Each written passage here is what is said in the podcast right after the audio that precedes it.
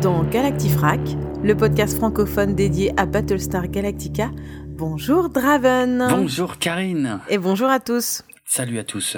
Alors, dans cet épisode Analytica numéro 8, on va parler rapidement, enfin rapidement selon Jérôme, donc je ne sais pas si ça va être rapide, mais en tout cas, on va vraiment synthétiser. Ouais. Euh, les épisodes 10 et 11 de la série originale et sans trop s'attarder. Hein. Vraiment, on va pas les traiter entièrement, Non, on va non, juste en parler très très vite fait. C'est vrai. Euh, alors sans trop s'attarder, peut-être que moi j'ai des choses à dire, donc on verra bien. Hmm. Et on passera directement à l'épisode 12 et 13. Ouais. C'est un double épisode. Ouais, pour une fois, on va traiter deux épisodes d'un coup, mais deux épisodes qui vont ensemble, hein, qui racontent une histoire en deux parties. Effectivement, les épisodes 12 et 13, les Silents attaquent. Voilà. Est-ce que t'es prêt? Eh ben, moi, je suis prêt. Est-ce que euh, on dit peut-être à nos auditeurs que on, on a un tout petit peu réfléchi euh, à la formule, euh, à ce qu'on raconte dans ces épisodes, et qu'on va essayer euh, de moins décrire chaque scène et chaque euh, interaction. Enfin, de- voilà, de moins raconter chaque scène. On va quand même Oui. raconter ce qui se passe dans les épisodes. On va synthétiser un Ouais. peu plus, Mhm. Histoire d'être... C'est pas qu'on a envie d'être moins long, c'est que il faut qu'on l'avoue, on a vraiment hâte de passer à la série plus récente. Oui, tout à fait. Et je pense que nos auditeurs aussi. Euh, J'en suis absolument persuadé. J'ai quand même pas mal de demandes qui vont dans ce sens. Donc euh, j'en suis conscient. Il y a quand même des choses que je tenais à aborder. Et le double épisode qu'on attaque euh, euh, ici en fait partie. Il fait vraiment partie des épisodes principaux de la série originale que je voulais qu'on puisse aborder avant d'attaquer la série moderne. On dira ça comme ça. Mais voilà, je suis conscient qu'on a tous envie de s'attaquer à la série moderne. Ce sera bientôt le cas, il nous en reste plus tant que ça. C'est ça. Mais en même temps, je pense que c'est important qu'on le fasse là, parce que si on ne le fait pas là, on le fera jamais. Ouais. Donc il fallait les traiter. Ouais, tout à fait. Voilà. Donc si t'es prêt, Hmm. on y va pour le décollage. Alors, comme on l'a dit, on va évoquer rapidement euh, l'épisode 10 qui s'appelle Les guerriers victorieux, The Magnificent Warriors en VO. Euh, alors, juste pour relever un ou deux points, on voit que les Cylons détruisent deux des trois agro-vaisseaux de la flotte. Euh, ce qui nous donne enfin une réponse à une question que tu as déjà posée plusieurs fois, je crois, depuis le début de Galactifra. Comment fait la flotte pour se, pour se nourrir? Eh bien, il y avait des agro-vaisseaux. Oui. Alors un agro-vaisseau, Hmm. c'est en gros c'est un jardin quoi. C'est une serre. Euh, Il y a des il y a des vaisseaux qui sont des jardins. Ouais, ouais, c'est ça. Et donc Voilà. ils cultivent dessus et et on peut peut-être euh, imaginer qu'il y a d'autres choses qui se passent parce qu'on on voit pas grand-chose. Hein, c'est très succinct, mais enfin ces vaisseaux ont le mérite d'exister. Oui, tout à fait. C'est les mêmes serres qu'on voit dans euh, Seul sur Mars, un peu. Ou dans... Ah, ouais. euh, ouais, ouais, ou dans Interstellar. À la fin, à vraiment la toute fin. Mhm. Enfin, Ah, ouais, bon, en tout cas... Ouais, ouais, ouais. Et euh, on apprend qu'il faut simplement trouver des graines. Bon, j'ai encore plein de choses à dire sur comment tu trouves des graines. Mais on va pas non plus trop trop creuser là-dessus. N'empêche que les graines, ça ne vient pas comme ça par magie. Hein. Oui, c'est vrai. Mais bon, voilà. En tout cas, maintenant c'est bon, je sais comment est-ce qu'il y a une source de nourriture. Ouais. Eh bien, ça pousse, voilà. Ok. Voilà, Alors, je suppose qu'il y a aussi des vaisseaux qui font euh, De euh, un élevage d'animaux. Ouais, ouais, c'est ce que je pense aussi. J'ai même la faiblesse de croire qu'il s'agit des mêmes vaisseaux en fait. Ah, Euh, c'est possible. En tout cas, c'était sûrement plus facile de faire euh, une scène dans un jardin plutôt que dans un élevage, quoi. oui, Ou plus vrai. soft. Ouais, ouais, oui, c'est vrai aussi. Euh, Ou peut-être qu'ils mangent les réfugiés. quoi? Ça, c'est une autre série. Peut-être, oui. Excellent. Quelle horreur. Euh. Ouais, c'est horrible, je sais. Ouais. On Tu as vu The Road? Euh, The Road, ah, la route. Ah ouais. Mm, mm, Euh, mm, oui, je l'ai vu il y a longtemps. les gens sont cannibales. hein. Les- oui, il paraît. Mais enfin, je me suis fait incroyablement chier devant ce film. Mais je pense, ouais, je sais, je sais, je savais que ça C'est mon préféré de. S- de de d'antici- de post-apo. Oui, je sais. De post-apo, c'est mon préféré quoi. Sais. c'est horrible, c'est glauque. Je sais pas comment tu peux te faire chier. Moi, je Ah, mais je me suis ennuyé à mourir devant ce truc. Euh... J'ai trouvé ça euh, presque terrifiant de du fait que c'est autant plausible et Ah du ouais coup ça m'a même freiné pour lire le livre parce que je me Ah suis ouais. dit ah ça va être horrible quoi. D'accord. plus il y a des enfants tout ça. Enfin, Ah oui, oui, oui. Bon, voilà. J'avais jamais osé te l'avouer, donc je suis content que tu m'aies posé la question. Bah, en fait, ça me ferait presque plaisir que tu te sois fait autant chier devant The Road que moi devant euh, Star Wars. Oh là, oh là. Non, Oh j'ai pas là. le droit de dire ça. Oh là, ça dérape. Excellent. Ok, c'était de la vengeance gratuite. Oui. J'avais juste envie que ça pique parce que tu m'as piqué. Mais ce- c'était pas du tout une attaque contre toi. Bon, euh, reprenons donc euh, Battlestar. Battlestar Galactica. Oui, c'est le titre, enfin c'est le sujet de ce podcast. Tout à fait. Voilà. Et les, les agro-vaisseaux, on en reparlera dans un futur épisode. J'aurai une anecdote supplémentaire concernant les agro-vaisseaux, mais je la garde pour plus tard. En tout cas, Très, ici, dans cet épisode 10, comme tu l'as dit, il faut des graines et après ça va déboucher sur toute une aventure complètement euh, rocambolesque où il faut aller échanger un générateur contre des graines qui se trouvent sur la planète euh, la plus proche. Or le seul générateur de la flotte, il est détenu par une femme qui s'appelle Cyrus Belobi euh, qui est euh, pff, comment je pourrais dire qui qui euh, kiffe Adama, elle veut se le faire mais à un point qui est Oui, une info un peu. Hein. Ouais, pas loin, mais c'est, enfin, c'est même, c'est assez ridicule, c'est assez malaisant à regarder d'ailleurs parfois. peut-être une ancienne amoureuse. Je sais pas, c'est très bizarre, oui, effectivement. C'est ouais, malaisant, mal- j'en sais rien, mais Ouais, je- oui, Ouais. bon. Bon, voilà, il fallait que, je pense que dans chaque épisode, il fallait qu'il y ait un, une histoire pour chaque personnage. ouais. Bah là, oui. c'était son tour. Là, c'était son tour, effectivement. C'est un épisode un petit peu comique, du coup, euh, ce qui change un peu de ton, ça, pourquoi pas. Euh, voilà. Et puis, euh, donc, ils vont, ils tombent sur un village qui s'appelle Serenity, euh, donc, ça n'a rien à voir avec la série, euh, avec le vaisseau Serenity qui, qui verra le jour euh, pas, pas mal d'années plus tard. Hein, donc, je parle de Firefly. Mais on est dans l'ambiance western comme dans Firefly, puisque sur Serenity, ils ont besoin d'un shérif pour lutter contre les attaques des Borés qui ont lieu lors des pleines lunes. Les Borés sont des extraterrestres avec des espèces de têtes de cochon, c'est euh, assez bizarrement foutu. Euh, voilà, il y a plein de rebondissements euh, euh, parce que ils vont se retrouver, enfin, mêlés à cette histoire sans vraiment le vouloir. Ils vont se faire piquer le générateur. Enfin bref, voilà, c'est assez rocambolesque. Euh, Il y a même Boxy qui descend avec eux sur la planète, qui sert strictement à rien dans l'épisode, sauf Muffit euh, qui euh, tout à la fin euh, va va être utile grâce à ses talents de renifleur euh, et qui va permettre de euh, résoudre un petit peu la situation. Cet épisode est particulier aussi dans le sens où c'est l'un des rares, peut-être même le seul épisode euh, du type euh, il y a une femme qui est capturée par les méchants et qu'il faut aller délivrer, euh, qui est quand même un, un stéréotype que Battlestar Galactica évite la plupart du temps, Ouais. sauf dans cet épisode. Euh, mais bon, qui est pas glorieux glorieux comme épisode. La King Kong théorie. Ouais, c'est un peu ça, exactement. Mm. Ok, donc épisode 10, euh, disons que c'est pas qu'il a pas d'intérêt, c'est juste que on l'ait vu ou on l'ait pas vu, ça change pas grand chose, quoi. Ah non non ouais ça, ça Voilà. change rien du tout à la quête euh, pour euh, la recherche de la terre. Il y a il est absolument pas question des silons. Enfin voilà ça n'apporte rien. Oui, Mm. c'est.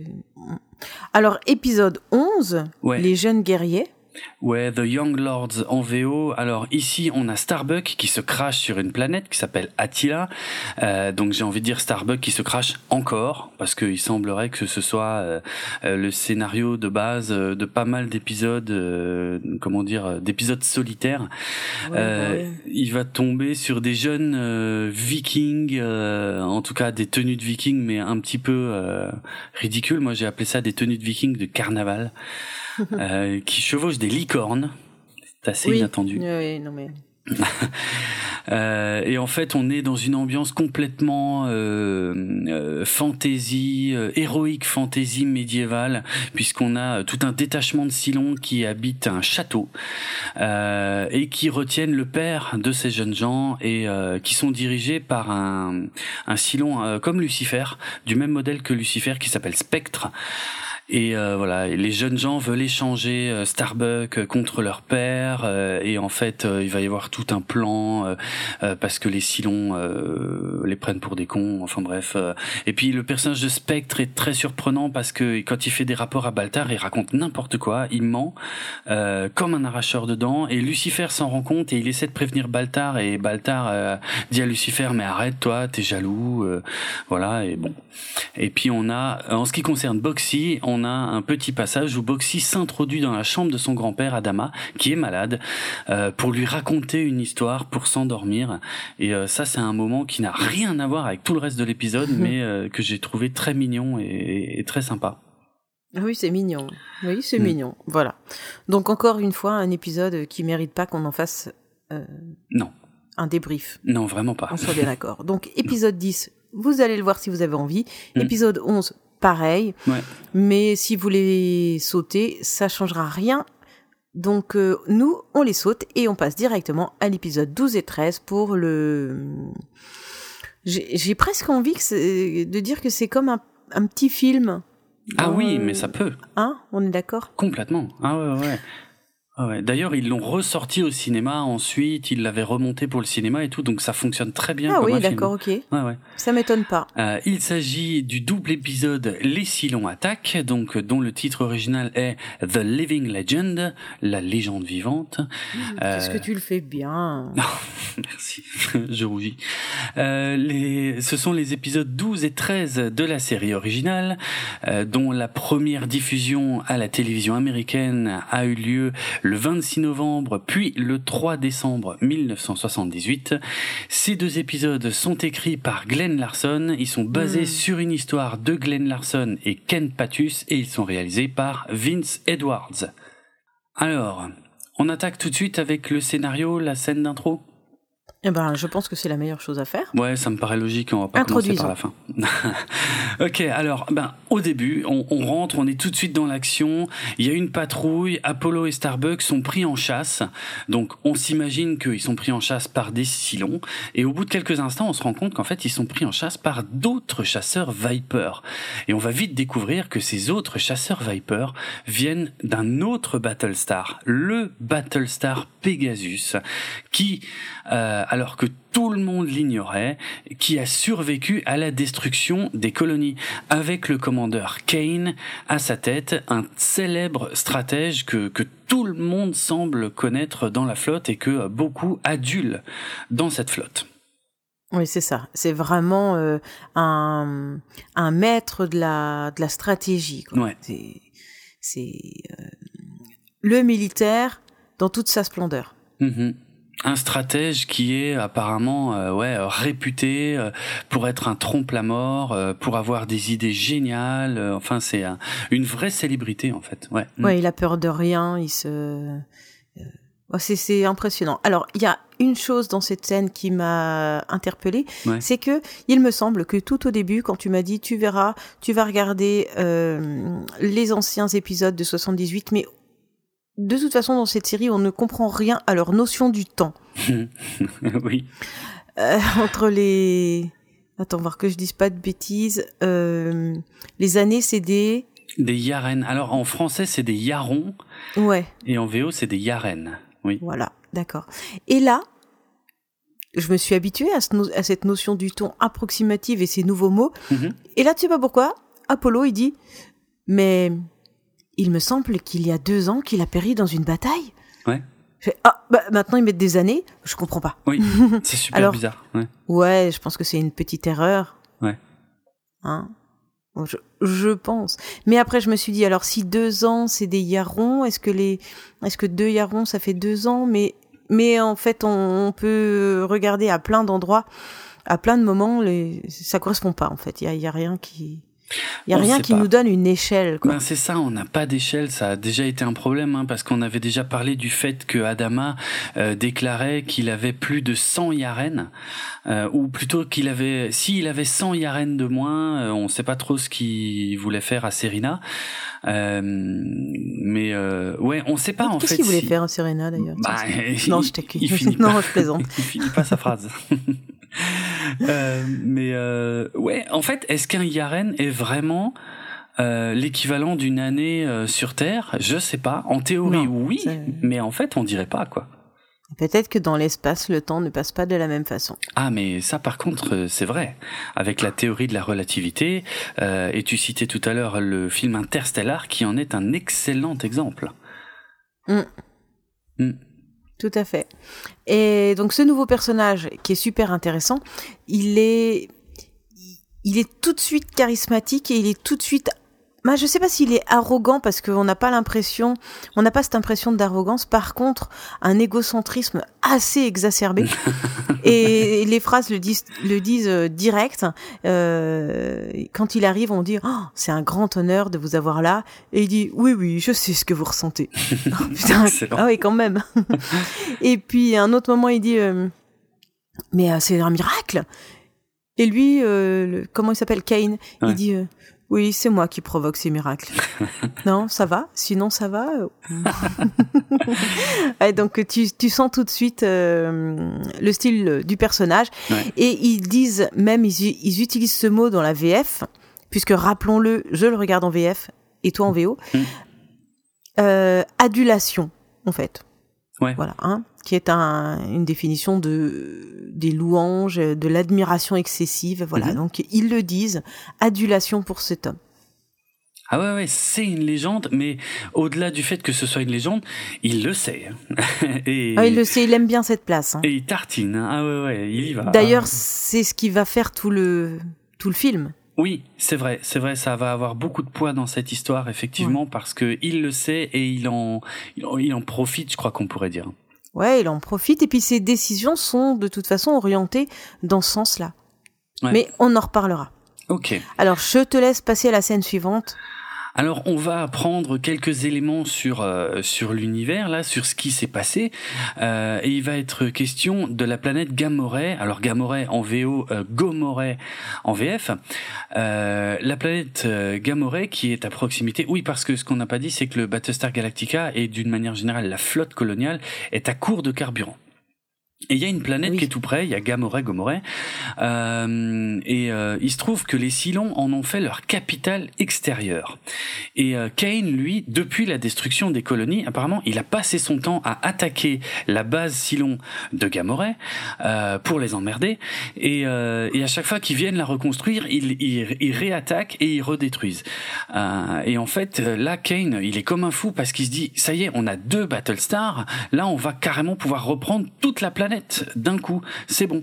Et Adama lui dit, non, non, non, non, non, moi, euh, moi, c'est pas du tout ça que je veux faire. Moi, je veux Sécurité continuer. avant tout, quoi. Et oui, il faut jouer la sécurité. Là, le seul problème, c'est qu'on a besoin euh, de carburant pour faire avancer la flotte.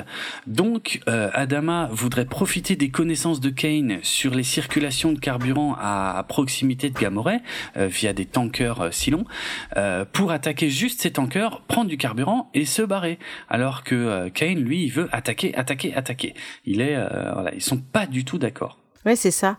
Mais hum, ce qui est, intéressant, c'est de voir les deux angles de d'appréciation de la situation. Mhm.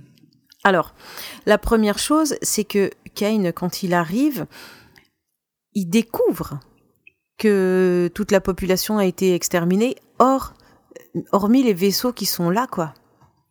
Euh, il l'apprend. Oui et non parce que euh, à un moment il dit je croyais qu'on était les seuls survivants. Donc il a l'air d'être au courant que euh, il devrait plus y avoir d'humains. Ah ouais? Mais Ouais. pourtant, euh, Adama, il a un dialogue où il lui explique que que leur planète elle a été attaquée, que les seuls survivants c'est ceux qui sont là avec lui, Mhm. euh, qu'il y a une petite flotte de vaisseaux qui sont juste euh, des vaisseaux de réfugiés. Oui oui c'est vrai. Mais c'est un peu Ah, bizarre. donc hein. du coup moi j'ai cru que Cain il n'était pas au courant complet quoi. En fait, les, les, le, le, le dialogue n'est pas clair parce que je te dis, d'un côté, il y a, il y a Kane qui semble être au courant parce qu'il dit ah mais je pensais qu'on était les seuls survivants, mais effectivement euh, à côté on a Adama qui lui explique un peu tout. Euh, Ah, donc d'accord. euh, qu'est-ce qu'il savait exactement, c'est pas clair. Ouais. Euh, ouais t'as raison, c'est pas clair. Et donc du coup, Cain, lui, il n'a pas la notion de là, c'est le restant des humains qui existent, quoi. Il y Ouais, a personne d'autre. Mm. Alors que Adama, lui, il a euh, conscience de devoir préserver le reste euh, des humains pour pouvoir repeupler une autre planète ou pour pouvoir euh, se reposer sur euh, la Terre ou je sais pas trop ce qu'il attend de la Terre mais bon euh, voilà et, Mm. et cette différence d'appréciation elle est en, en conflit tout l'épisode Ah oui, clairement, clairement. parce qu'Adama est en mode protection et Kane est en mode guerrière Ouais, c'est ça. Il y en a un qui fait la guerre, mais en mode offensif, qui attaque. voilà Alors que Adama, lui, il est uniquement en position défensive. Il va jamais Mm. aller attaquer un truc dont il n'a pas besoin. Il ne fait que défendre la flotte et essayer d'échapper au silon. Et c'est pas du tout quelque chose euh, qu'on pourrait voir comme euh, quelqu'un de frileux ou de peureux. Ah non, non. C'est vraiment euh, de la logique. Pour euh, sauvegarder ces gens qui ne savent pas se battre, qui n'ont pas des vaisseaux de guerre, qui, en- qui sont euh, clairement, euh, euh, je vais pas dire fragilisés, mais vulnérables. Mhm. Donc il, il le sait. Et je sais pas si Kane, il l'imprime. Il a pas l'air. Parce que c'est pas comme ça qu'il fonctionne. Je pense Et- pas qu'il s'en tape, mais Ouais. pour lui, c'est un détail. Ouais, Ce c'est qui ça. compte, c'est d'attaquer. C'est ça. Donc il y a vraiment une divergence de stratégie. C'est ça. Il y a, y a un dialogue un peu plus loin dans l'épisode hein, qui est assez flagrant à ce niveau-là, où euh, t'as Kane qui dit euh, on va enfin remporter une, une victoire euh, depuis la destruction des colonies, et Adama lui dit non mais moi je m'en fous, je ne veux pas, je ne tiens pas à ce qu'on ait une victoire, je veux juste qu'on puisse avancer et, et, et survivre. Donc C'est voilà. même avancer et se, et se sauver, Ah oui. Fuir. Oui. Et alors là, fuir euh, pour Kane, c'est inconcevable. Ouais, c'est clair. c'est vraiment le truc. euh, c'est me- c'est même pas une histoire d'être lâche ou pas, quoi. C'est mais non, c'est pas possible. On, on est, euh, on est des soldats, quoi. On va, euh, on va au front et on attaque. Mm. Donc moi, ça m'a fait penser cette partie-là, ça m'a fait penser à l'art de la guerre de Sun Tzu. Je ne Ouais. sais pas si tu connais euh, ce bouquin. De nom, oui, il est extrêmement célèbre, mais j'avoue que je me suis jamais penché dessus. Je ne sais pas trop de quoi ça parle. Alors euh, c'est un traité de stratégie militaire chinois Mhm. et, et qui est fondé sur la stratégie indirecte, euh, c'est-à-dire qu'ils prennent en considération l'économie de l'au- de l'autre, euh, ils mettent de la ruse dedans, il faut Mhm. connaître son adversaire, il faut avoir de la psychologie. Et en fait, ce bouquin, il est pas long, hein, il fait euh, 13 chapitres, je crois. Euh, non, j'en suis sûre, je même. Et, il est utilisé euh, depuis super longtemps, mais Ouais. il est aussi utilisé maintenant euh, dans beaucoup d'entreprises. Oui, dans marketing, ça je savais, ouais. Et c'est c'est même de là que je le connais en fait. Ah ouais, et je trouve ça horrible parce que j'ai commencé à le, j'ai pas commencé à le lire, j'ai commencé à l'écouter parce que je l'ai- me le suis fait en livre audio. Ok. Euh, c'est vraiment les relations professionnelles imaginées en ayant lu l'art de la guerre, c'est c'est presque violent quoi. Ah ouais. Euh, donc, par exemple, tu as, euh, si tu ne connais pas, attends, si tu ne connais pas ni ton adversaire ni toi-même, à chaque bataille tu seras vaincu. Donc en fait, il y a plein de petites phrases comme ça qui sont des phrases clés euh, et charnières pour te faire comprendre ce que tu dois faire ou mettre en place dans le but de bah, prendre la place de l'autre, quoi. C'est Mhm. vraiment ça. Euh, après, si je l'interprète mal, et vous, vous avez le droit de pas être d'accord avec moi pour ceux qui nous écoutent, hein, euh, ceux qui l'auraient lu et qui l'auraient mieux déchiffré. je je l'ai découvert en fait en voyant cet épisode parce que l'art de la guerre, tout l'intérêt, c'est de soumettre l'ennemi sans combattre. Moins on va faire euh, d'efforts, moins on va faire de pertes et plus euh, la, la bataille sera une belle victoire. Euh, je sais pas si je m'explique bien, mais hum, en gros, ta stratégie va être tellement bonne que tu auras quasiment pas besoin de combattre. En fait, tu vas l'achever facilement. Ok. Donc tu vas faire semblant d'être faible Hmm. pour que pour que l'ennemi perde ou tu vas euh, lui laisser toute son arrogance et puis tu vas la retourner contre lui. Ah ouais. Enfin voilà. Et euh, euh, une autre phrase c'est attaque ton ennemi quand il n'est pas préparé, par exemple. Euh, alors que quelque part, quand tu fais un quand tu fais un sport de combat et que tu prends quelqu'un par surprise ou par derrière ou quoi, c'est euh, c'est pas fair play quoi. Oui, c'est vrai. Alors que là, Mm. on te dit utilise tout ça. Hmm. Ok.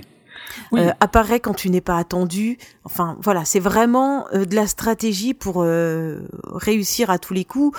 Ou alors on te dit, si t'as gagné une fois de cette façon, ne le refais jamais une deuxième fois. Ah ouais. Parce qu'on va le savoir. Enfin, c'est vraiment de la stratégie pure. Et du coup, quand j'ai quand j'ai vu ce, cette, cet épisode, je me suis dit, bah tu vois, Kane, il a complètement intégré ce genre de raisonnement. Ah oui. L'art de la guerre. Mais en même temps, il y a certaines parties, quand tu commences à le, à le, à le, lire, donc à l'écouter pour moi, où j'ai envie de dire les phrases clés qui, qui sont attaquantes, tu les trouves facilement sur le net. Hmm. Par contre, quand tu l'écoutes en profondeur, il y a vraiment tout le côté de stratégie d'Adama qui revient également. C'est-à-dire qu'il faut protéger euh, son camp, qu'il faut pas attaquer pour rien et que si tu attaques, c'est que tu es sûr de gagner. Ça sert à rien de t'épuiser. Reviens plus tard quand tu seras fort. Enfin, tu vois? Donc, euh, les deux pourraient avoir lu l'art de la guerre. c'est pas faire les gestes pour rien, quoi. Tout est réfléchi, tout est stratégique. C'est en tout cas si tu l'as pas lu, hmm. euh, je vais pas te dire, je te conseille de le lire, mais c'est super intéressant de voir comment comment tous ces procédés sont mis en place. Et c'est franchement effrayant de se dire qu'il y a des gens qui, pour du, du marketing, du commerce ou du, du management, utilisent ça, quoi. Ouais, ok, oui, parce que en fait, ça a l'air d'être un, un mode d'emploi pour gagner, mais pas forcément ah, pour être réglo. C'est.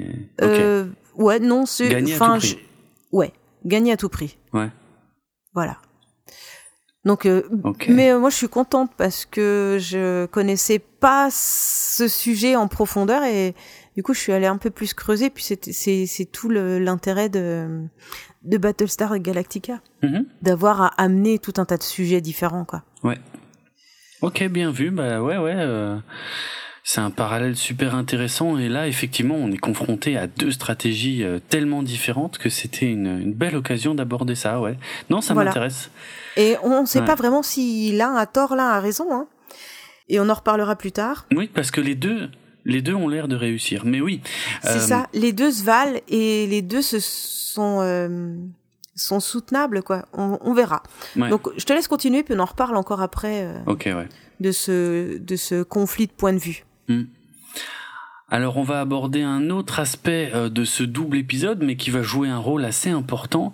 Euh, c'est que euh, de façon assez surprenante, on apprend rapidement que Kane aimerait retrouver une femme qu'il a follement aimée autrefois.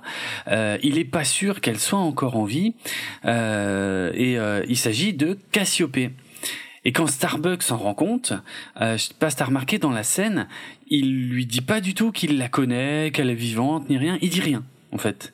Non, et non. Et euh, voilà, il est clairement jaloux. Ah ouais, je sais, je sais pas. Ça pique un peu. Je sais pas s'il est jaloux. En tout cas, il est détrôné. Ah oui. Et je sais pas si c'est quelqu'un qui aime être détrôné. Non, et, mais c'est très compliqué à gérer pour lui parce que clairement Kane est une de ses idoles. Aussi. C'est vrai, c'est vrai, j'avais pas pensé à ça. Ah oui, je pense que euh, là, ça doit être très contradictoire dans sa tête, mm. mais clairement, ça lui pose un problème cette histoire avec Cassiopée. C'est logique. Et euh, mm. il y a un petit côté pas crédible. Euh, je pense qu'il doit se ah. dire ah bon ok elle a eu une vie avant je vais lui laisser une chance avant d'aller lui en pas avant de d'avoir ce sentiment de jalousie je vais aller parler à Cassiopée pour lui demander euh, deux trois détails moi, je l'ai plus vu comme ça. Tu vois, il s'est mis en ah, retrait en se disant Attends, je vais attendre de voir euh, ce qu'il en est vraiment du côté de Cassiopée. Mhm. Donc Cassiopée a eu une, euh, mais moi je pense que c'est plus qu'une aventure quoi. Ils ont eu une vraie histoire avec euh, Kane, apparemment, ouais. puisque mhm. apparemment ça a duré un, un, bon moment, puisque la fille de Kane qu'on voit la connaît depuis très longtemps, depuis qu'elle est gamine. Donc voilà. on dirait oui. Ouais, donc je pense que c'est c'est plus que juste euh, un passage, quoi. Hein. Ouais.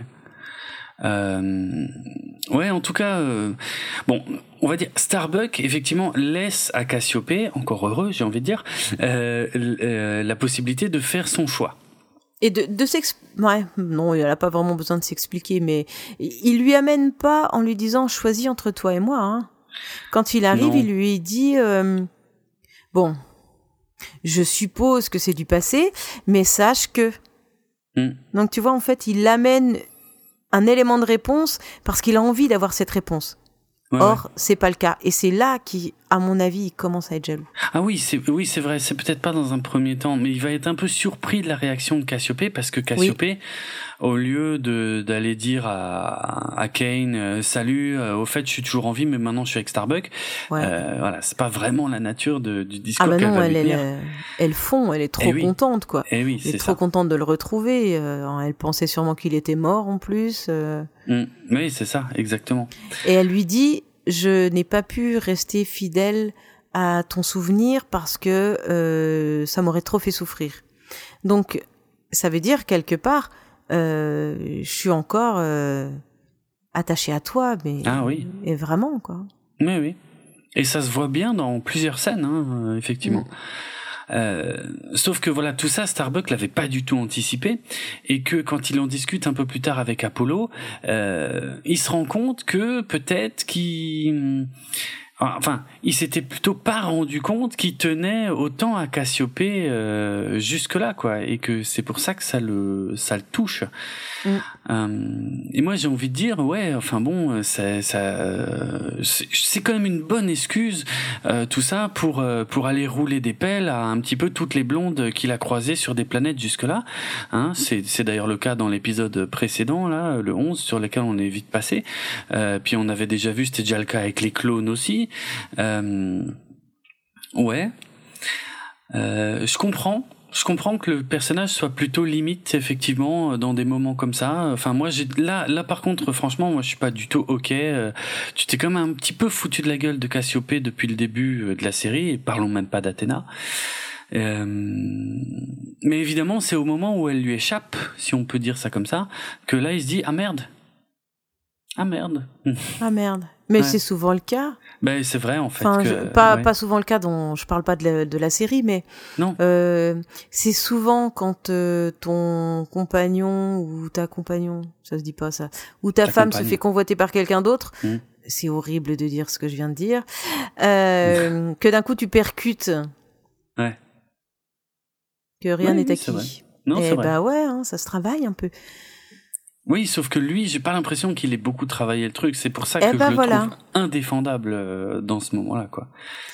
Après, euh, Cassiopée n'est pas non plus quelqu'un qui attend euh, de Starbuck une, une dévotion euh, amoureuse ou je ne sais trop quoi. Hein. Ça reste quelqu'un d'assez léger, quoi. Ouais, tu trouves? Je sais pas. Oui, c'est possible. Hein. En fait, c'est jamais suffisamment exploré dans la série, euh, donc on Ça, sait. ça a l'air de... Ça, ça lui va, elle lui met pas la pression non plus. Non, c'est vrai. Donc ils étaient peut-être, Ouais. ils étaient peut-être aussi en commun accord avec ce genre de, euh, ce genre de relation? Peut-être. Pas du tout conventionnel pour 78. Hein. Non, hein, pour, par contre, pour le coup, c'est quand même tout ça est assez surprenant. Donc il y a Euh, une paire de personnes qui ont dû regarder l'épisode en 78 en disant oh, oh quand même oh bah non hein. oh bah alors oh non bah non quand même hein. Excellent. Ouais, et puis et Kane et Cassiopée. C'est Oh. pas très, c'est pas sérieux. T'as vu la différence d'âge pour- il pourrait être son papa Ouais. Elle lui Oh. dit, hein, d'ailleurs. d'ailleurs c'est le cas c'est son père mais on le saura Mais plus tard ah non N'importe quoi. Euh, non Euh. mais euh, euh, et et voilà je dis des bêtises du coup je perds le fil Mhm. Il y a, Euh, tiens, sur la différence alors, d'âge, il y a Apollo. sur l'âge ouais vas-y Il y a Apollo qui fait une remarque intéressante, euh, qui le dit à Starbuck, qui dit euh, ouais mais euh, les les anciens dieux de Kobol euh, étaient connus pour avoir des relations avec des femmes plus jeunes, ce qui semble indiquer que dans leur culture c'est pas choquant en fait a priori. Ouais, c'est pas choquant. Bon, après, il y a rien de choquant, la différence d'âge. Enfin, voilà, quoi. tu- Ça va, ouais. Et puis, et puis, euh, je suis pas sûre que l'âge compte, ou la jeunesse, on va dire plutôt. Est-ce que la jeunesse compte tant que ça? Quand, euh, quand tu rencontres une personne, est-ce que c'est l'âge ou, ou le charisme ou ce Mm. qui dégage qui est important? Parce que la raison pour laquelle tu pourrais tomber amoureuse de quelqu'un qui a 20 ou 30 ans de plus que toi, Hmm. c'est pas parce que t'aimes les vieux. Non, bah, bien sûr. C'est parce que la personne, elle dégage quelque chose, quoi. Bah, je Et pense. clairement, Kane, il est charismatique. C'est, c'est fond. logique, quelque part, euh, d'être un petit peu euh, sous le charme. Et ça ne fonctionne pas qu'avec Cassiopée. Ça fonctionne avec tout le monde. Ouais, ouais. On, on est, euh, on est attiré par ce qui nous manque. Enfin, c'est un peu.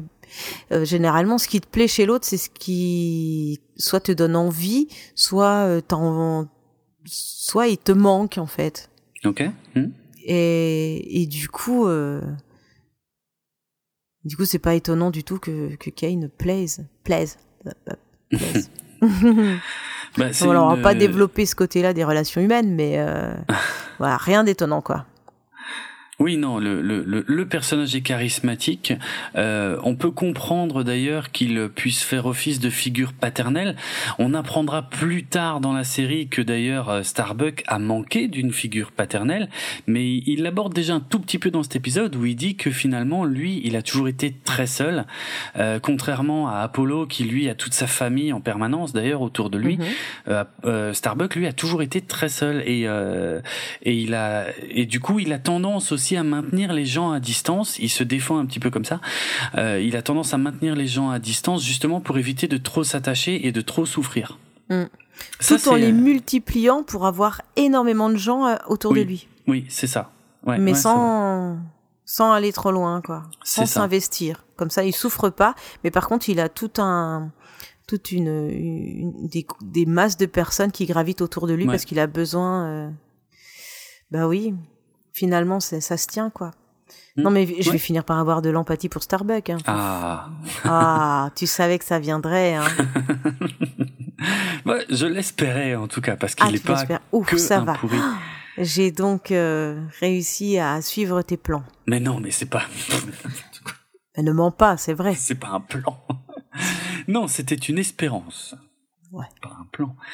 Euh, Qu'est-ce qu'on pouvait dire d'autre? Il y a, euh, j'aime beaucoup la remarque du petit Boxy, par contre, qui. euh, Il est malin ce gamin. Hein. Ah, il est génial. Ah, quand il dit surtout, toujours les bons trucs au bon moment. c'est ça.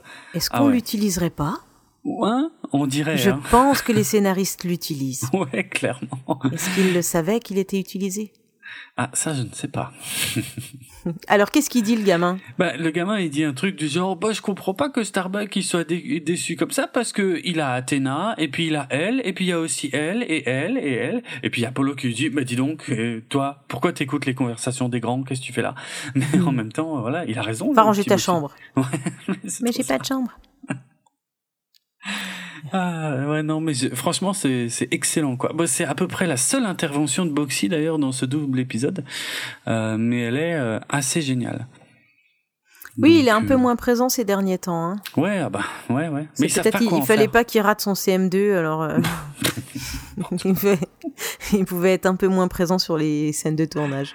Non, ma- malheureusement, euh, apparemment, c'est surtout les scénaristes qui ne savaient pas quoi en faire, euh, en vérité. hein. Euh, on y reviendra peut-être ou pas d'ailleurs parce que ouais, il, il, il y aura pas beaucoup d'autres épisodes où il pourra vraiment briller. Et puis comme je l'ai déjà dit, euh, à la fin de la série, il va complètement disparaître. euh, voilà, ils essaieront même plus, ils feront même plus l'effort de le mettre dans le scénar, quoi. Mm. Bah, il Il est a- entré en sixième. Allez, ça suffit les conneries. Maintenant, c'est. Excellent. Hop. Le collège, on fait pas les cons. Fini euh, le- la vie de star. ouais. Va travailler pour avoir un vrai métier. Ouais, un vrai métier et puis pouvoir tourner plus tard dans l'histoire sans fin. Ouais, exactement. Ouais, bon, mais ne dévions pas de notre épisode Non, et je te laisse poursuivre sur la scène suivante. Ouais, alors il y a un truc qu'on a vite fait mentionner mais qu'on n'a pas du tout abordé, c'est qu'effectivement euh, euh, Kane, le commandeur Kane, a une fille qui s'appelle Shiba euh, et qui ne peut pas blairer Cassiopée, mais alors vraiment, vraiment, vraiment pas. Voilà, ça c'est quand même important aussi. Euh, dans la scène suivante, effectivement, donc, euh, il est question d'aller récupérer. Donc c'est alors, ah oui, ça c'est un truc qui est super important. Adama semble être le supérieur hiérarchique de Kane. Donc, quelles que soient euh, les intentions de Kane, c'est quand même Adama qui l'emporte au niveau des ordres. Et euh, donc c'est Adama qui dit non, on n'attaque pas Gamoré, on va récupérer le carburant sur les tankers dont tu connais euh, le parcours. Euh, et donc Kane, je sais pas si t'as remarqué le détail visuel, mais Kane devrait être habillé comme Adama, puisque il est commandeur lui aussi. Or Kane, lui, s'habille en, tenue de pilote. Et alors que Adama, euh, lui, euh, a la tenue euh, bleue qui semble être celle des hauts gradés. voilà, il y a, y a, une vraie différenciation là-dessus. Et je me suis posé la question s'ils sont tous les deux commandeurs, comment ça se fait que c'est Adama qui a qui est le, supérieur hiérarchique ben parce que Adama il est commandeur en chef. non mais il doit avoir une bonne place avec euh, euh, les Gugus en cap là autour de la table. Bah c'est ça, le quorum des douze. Ouais, voilà cela. il, est, il est bien placé, tu vois. Genre, euh, je pense euh, s'il y a des ministres, et eh ben lui, il est premier ministre. Oui, non mais Adama fait partie du quorum des douze, clairement. donc. Donc c'est pour ça, moi, je me suis dit, c'est parce qu'il a une plus haute autorité. Bah, j'ai la même idée, j'ai exactement la même. Je me dis que parce qu'il fait partie du quorum, effectivement, ça doit être pour ça qu'il peut se permettre de euh, donner des ordres à Kane, qui a pourtant le même grade militaire que lui. Mm. Ouais. Donc Kane, lui, ce qu'il veut, c'est aller chercher euh, tout le carburant sur la petite planète. Enfin, ouais. Ouais. Ben, oui, oui, c'est vrai, pardon. Oui, oui. Alors qu'Adama, lui, il dit euh, non, mais on, va prendre juste là ce qu'il y a dans les deux, trois trucs avant d'arriver sur la planète. On les prend et on se casse. Ça nous suffira et on verra plus tard. Et Kane, lui, il est pas d'accord du tout. Il dit mais c'est ridicule. On va pas mm. prendre quelques gouttes pour pouvoir rebondir plus loin et s'enfuir. Alors que on, si on attaque et qu'on gagne, parce que c'est dans l'hypothèse qu'on gagne, bah on aura du carburant.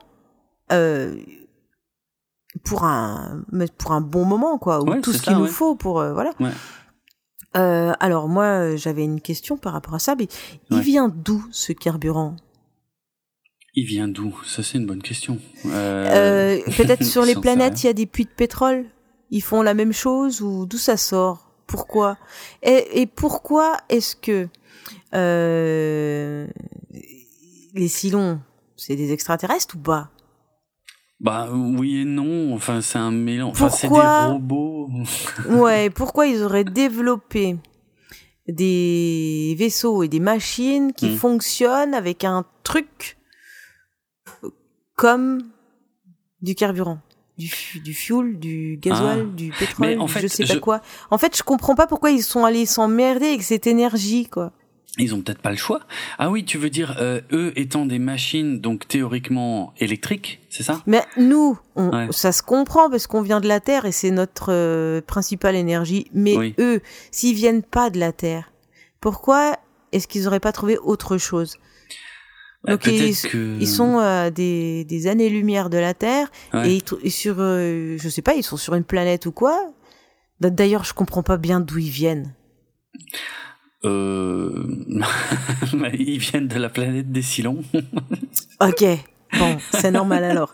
C'est normal qu'il manque de trois détails. Ah et donc sur cette planète, il y a des puits de pétrole et ils se sont dit on va l'utiliser pour faire des de l'énergie. Il y a rien d'autre quoi.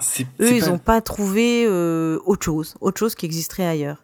Bon, ceci dit, pour cet épisode, c'est pratique. Oui, après, rien ne dit que les Silons soient une civilisation plus développée, plus avancée que les hommes. Hein. Alors, après, je me suis posé une autre question. Ils ont récupéré cette base sur cette planète.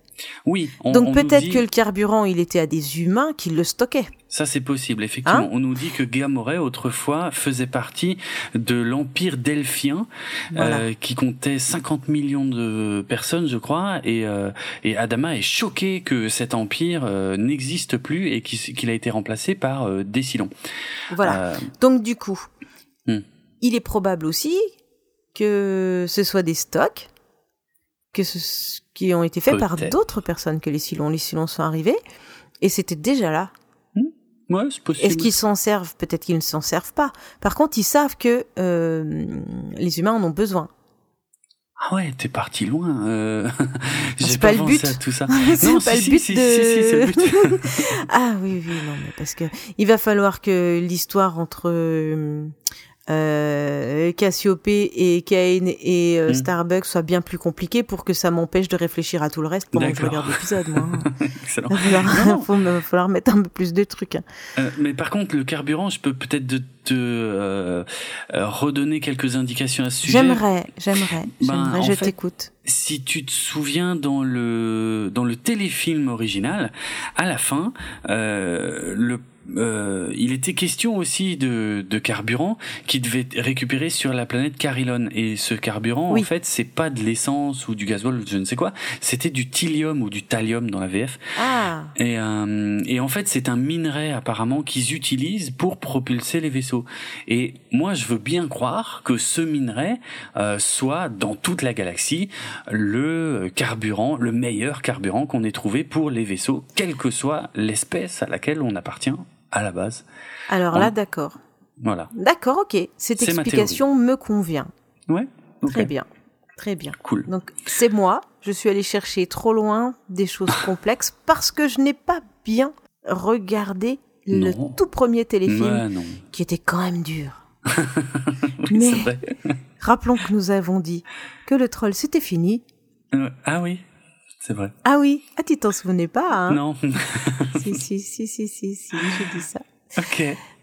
Le troll Mais est pour fini. le oui oui, j'ai le, le troll pour la pour la série hein, pas pour toi. Oui, bah voilà, c'est bien ce qui me semblait. ok, merci. Euh, D'accord. Euh, Bon, presque fini. Ah, c'est Il gentil. est possible que je que je me marre encore un peu. Ce mais serait bon. surprenant. Ouais. Alors allons-y, continuons. Alors, donc, euh, il est question d'attaquer juste deux tankers, effectivement. Au lieu de descendre sur la planète, on va juste attaquer deux tankers qui se promènent comme ça. Euh, et vu que Kane connaît les mouvements de ces tankers, eh ben c'est lui qui va mener la bataille, donc l'attaque des Vipers, qui va réunir deux escadrons. Un escadron qui vient du Battlestar Pegasus et l'escadron qu'on connaît habituellement avec Starbuck, Apollo et compagnie, qui vient du Battlestar Galactica. Donc mené par Kane lui-même, sauf qu'on se rend compte pendant l'attaque, euh, donc on a toute une bataille spatiale et tout, mais pendant l'attaque, on a Kane qui tire volontairement sur les tankers et qui les détruit. Et, euh, et Apollo semble s'en rendre compte, mais il est pas sûr de ce qu'il a vu. Et, euh, et une fois retourné sur le Battlestar Galactica, eh ben il fait son rapport à Adama. Et, euh, et enfin c'est surtout Kane qui fait son rapport à Adama et qui dit oui, les tankers ont été détruits euh, dans la bataille. Euh, Peut-être que c'était pas une bonne idée de faire participer euh, un escadron du Galactica parce qu'on n'a pas l'habitude de, de bosser ensemble. Enfin, limite en fait, il essaie de faire porter le chapeau au pilote du Galactica quoi. Et évidemment, Apollo s'énerve et il dit non non, oh, oh, oh, qu'est-ce qu'il raconte le vieux là euh, euh, Limite, je me demande si c'est pas lui qui les a détruits. Donc, euh, faudrait peut-être arrêter de nous prendre pour des cons. Mm. Et on voit que Adama réagit pas trop. Et on sait pas trop. euh, euh, Enfin, Apollo est très en colère, mais Adama, euh, voilà, il. euh, pour l'instant, il dit rien. Mais enfin, ça va pas tarder. Ouais. Mais, Mais tu, tu sens qu'il en prend note et que ça Ouais. va peser dans la balance, quoi. ouais, ouais. Il bon, commence, en fait, si tu veux, Kane, quand il est arrivé, Adama, il était aussi sous le charme. Ah, complètement. Et là, Ah euh, il commence un petit peu à, à grincer des dents, quoi. Il aime pas Mm. trop. En plus, euh, Kane, quand il arrive, il veut être un peu le roi du monde. Et, Bah et oui. même si Adama, il est pas arrogant, je crois qu'il aime quand même bien sa place, quoi. Et Ouais. il est assez fier du travail qu'il fait, donc euh, Ouais, il est vrai. sûr de lui. Et là, le, le, il le prend un peu comme un collègue, mais euh, mais au bout d'un moment, c'est bon, faut qu'il remette, euh, il faut qu'il le remette un peu à sa place, quoi. C'est ce qu'il va pas tarder à faire, ouais. Voilà, mais je pense qu'il attend encore une ou deux preuves. Mhm. Mhm. Alors, euh, bah justement, euh, pour euh, euh, comment dire, euh, pour réagir à, à ce rebondissement, on va dire, Adama ne veut toujours pas attaquer euh, Gamoré, et euh, par contre, il sait que le Pegasus, ben, il a le plein. Euh, donc il décide de répartir le carburant du Pegasus dans toute la flotte pour se barrer. Ouais. Euh, alors que Kane, quand il apprend ça, il, il en revient pas quoi. Il dit mais non. Parce que ouais, mais parce que Kane n'y pensait pas du tout qu'il pouvait y avoir d'autres options que l'attaque. C'est ça. Lui, il s'est dit, si je détruis les deux petites réserves qui, qui sont en avant-poste, Ouais. Ils seront bien obligés d'aller chercher les grosses réserves sur la planète et on va pouvoir ça, se ouais, battre. Ouais. Sauf qu'Adama, euh, il le voit pas comme ça du tout, parce que pour lui, euh, le prix des vies humaines est énorme et il n'y a pas Mm. de sacrifice à faire. On ne sacrifie pas des vies humaines, alors que pour Kane, c'est normal. Si s'il y a des gens, s'il y a des pertes euh, humaines pendant, bah, bah c'est normal. Mm, Ça fait mm. partie euh, de, la stratégie de la guerre. Ouais, ce que, ce que Adama essaye d'expliquer plusieurs fois à Kane et que Kane ne veut pas entendre, c'est que si les deux Battlestars attaquent ensemble Gamoray, ok, probablement qu'ils peuvent reprendre facilement cette planète, mais par contre, ils laissent toute la flotte civile complètement sans défense pendant ce temps-là, et ça, c'est inimaginable pour Adama, alors que Kane, lui, il y pense jamais à la flotte civile, quoi. Et Non. c'est, c'est une grosse, grosse différence, quoi. Mm. Euh, et en tout cas, leur, euh, leur différence d'opinion va aller jusqu'au point où Adama va relever Kane de son commandement. Donc après lui avoir envoyé une petite pique euh, du genre euh, j'ai compris que c'était toi qui avais détruit les deux tankers euh, et que et d'ailleurs Kane ne nie pas. Hein, il dit oui bah j'ai fait ce qui était nécessaire. Bah, c'est du sabotage. Eh, franchement ouais c'est grave. On est d'accord. On est hein. d'accord. Ah ouais. Et donc Adama va relever Kane du commandement du Pegasus et il va envoyer le colonel Tai à sa place pour euh, prendre le commandement du Battlestar Pegasus. Mm, mm, mm. Donc là, euh, le torchon brûle entre les deux. Alors, on va enfin euh, aller du côté de Baltar, qu'on n'avait euh, pas encore vu dans cette histoire. Euh, tu as noté, je pense, que son trône est dans un décor différent. Oui, et il est beaucoup plus bas. Ouais, ouais. Mais puis ça a un peu plus de sens, quoi. Je veux dire, c'était c'était ridicule ce décor euh, avant où il était euh, en hauteur au milieu de, de rien. Euh, voilà, là c'est c'est à l'échelle un peu plus humaine, mais enfin il a quand même toujours son petit trône, Oui. plus bas, mais ça reste un trône. Mm. Et dans un décor où il se passe un peu plus de choses, il y a des ordinateurs, il y a des silons, il y a des trucs, bref. Donc lui, euh, il a repéré le Galactica, il est super content et il a trois base ships euh, ou astrobases, je crois qu'ils disent en français. Oui. Euh, mais le problème, c'est que les Battlestars en français, ils les appellent aussi des astrobases, euh, ce que je trouve un peu idiot. Mais c'est vrai qu'en français, en même temps, on- la série ne s'appelait pas Battlestar Galactica, mais juste Galactica. Donc c'est peut-être pour ça qu'ils utilisent pas le mot Battlestar et qu'ils disent astrobase à la place. Mais bon. Bref, Euh, donc lui, il dispose de trois base ships, euh, donc euh, les, grosses bases des Silons, et, euh, et ben il se dit c'est bon là, il y a le Galactica, il est tout seul, je vais pouvoir le défoncer, j'ai trois bases à ma disposition, on attaque. Et alors il va faire un speech de fou à Lucifer, il est tellement sûr que là c'est bon, il a gagné euh, la victoire finale, qui dit on est tout près de Gamoray, on va en profiter, moi je vais aller m'installer sur Gamoray, je vais en faire mon chef-lieu, je vais régner sur Gamoray. Et puis, et puis d'ailleurs, je suis tellement sûr de ma victoire que euh, euh, laissez-moi une place dans un raider si long. En fait, je vais carrément participer moi-même à l'attaque. Oui. Vu le lâche que c'est, c'est pas rien hein, qui veuille participer à la bataille. C'est qu'il est vraiment sûr de son coup. Ah oui, c'est vrai, j'y avais pas pensé. Hmm.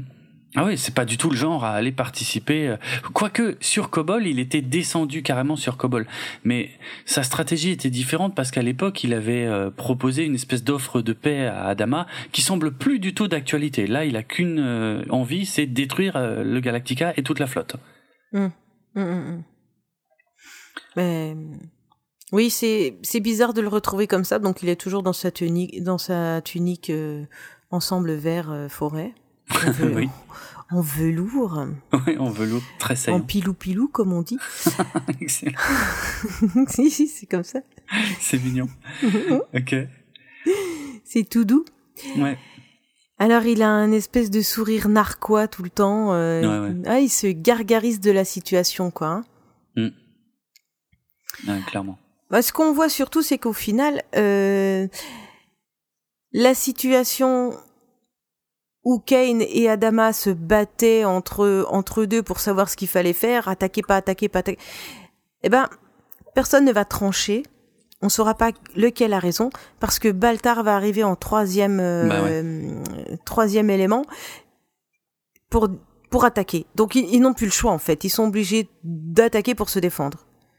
Donc C'est ça. voilà, donc cette bataille aura lieu. Quoi qu'ait Oui. fait Kane, quoi que pense Adama.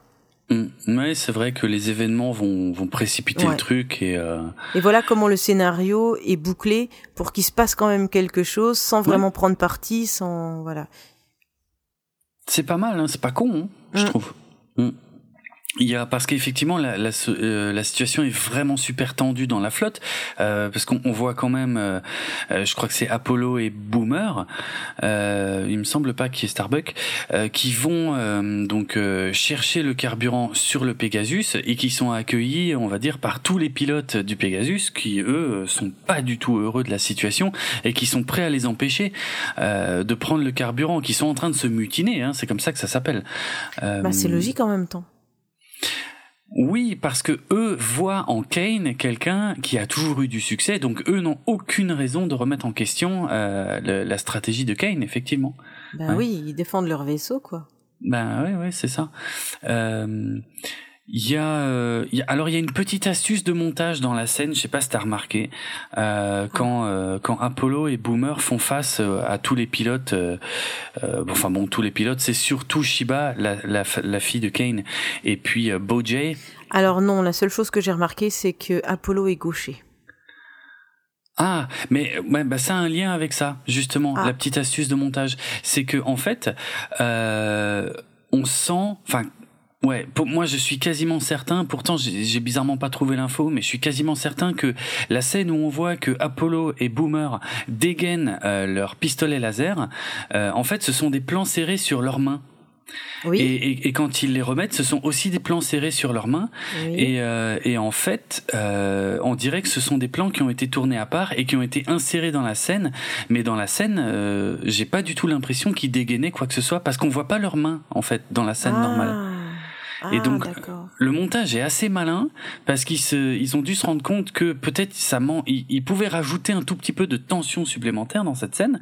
Et effectivement, comme on voit pas les mains de d'Apollo et de Boomer, ils pouvaient rajouter ces plans serrés qui, qui sont juste sur leur hanche, à- au niveau de, le- de leur hanche, où on les voit dégainer et où on les voit rengainer une fois que l'alerte euh, est sonnée. Mais euh, j'ai pas du tout l'impression que dans la scène qui a été écrite et tournée à l'origine, euh, ils dégainaient quoi que ce soit. Ah, Je l'ai oui. regardé plusieurs fois. Et franchement, quand tu le vois comme moi je l'ai vu, c'est assez flagrant en fait qu'il dégaine pas. Euh, en vérité, il dégaine pas. Ce sont des plans qui ont été rajoutés et insérés en fait.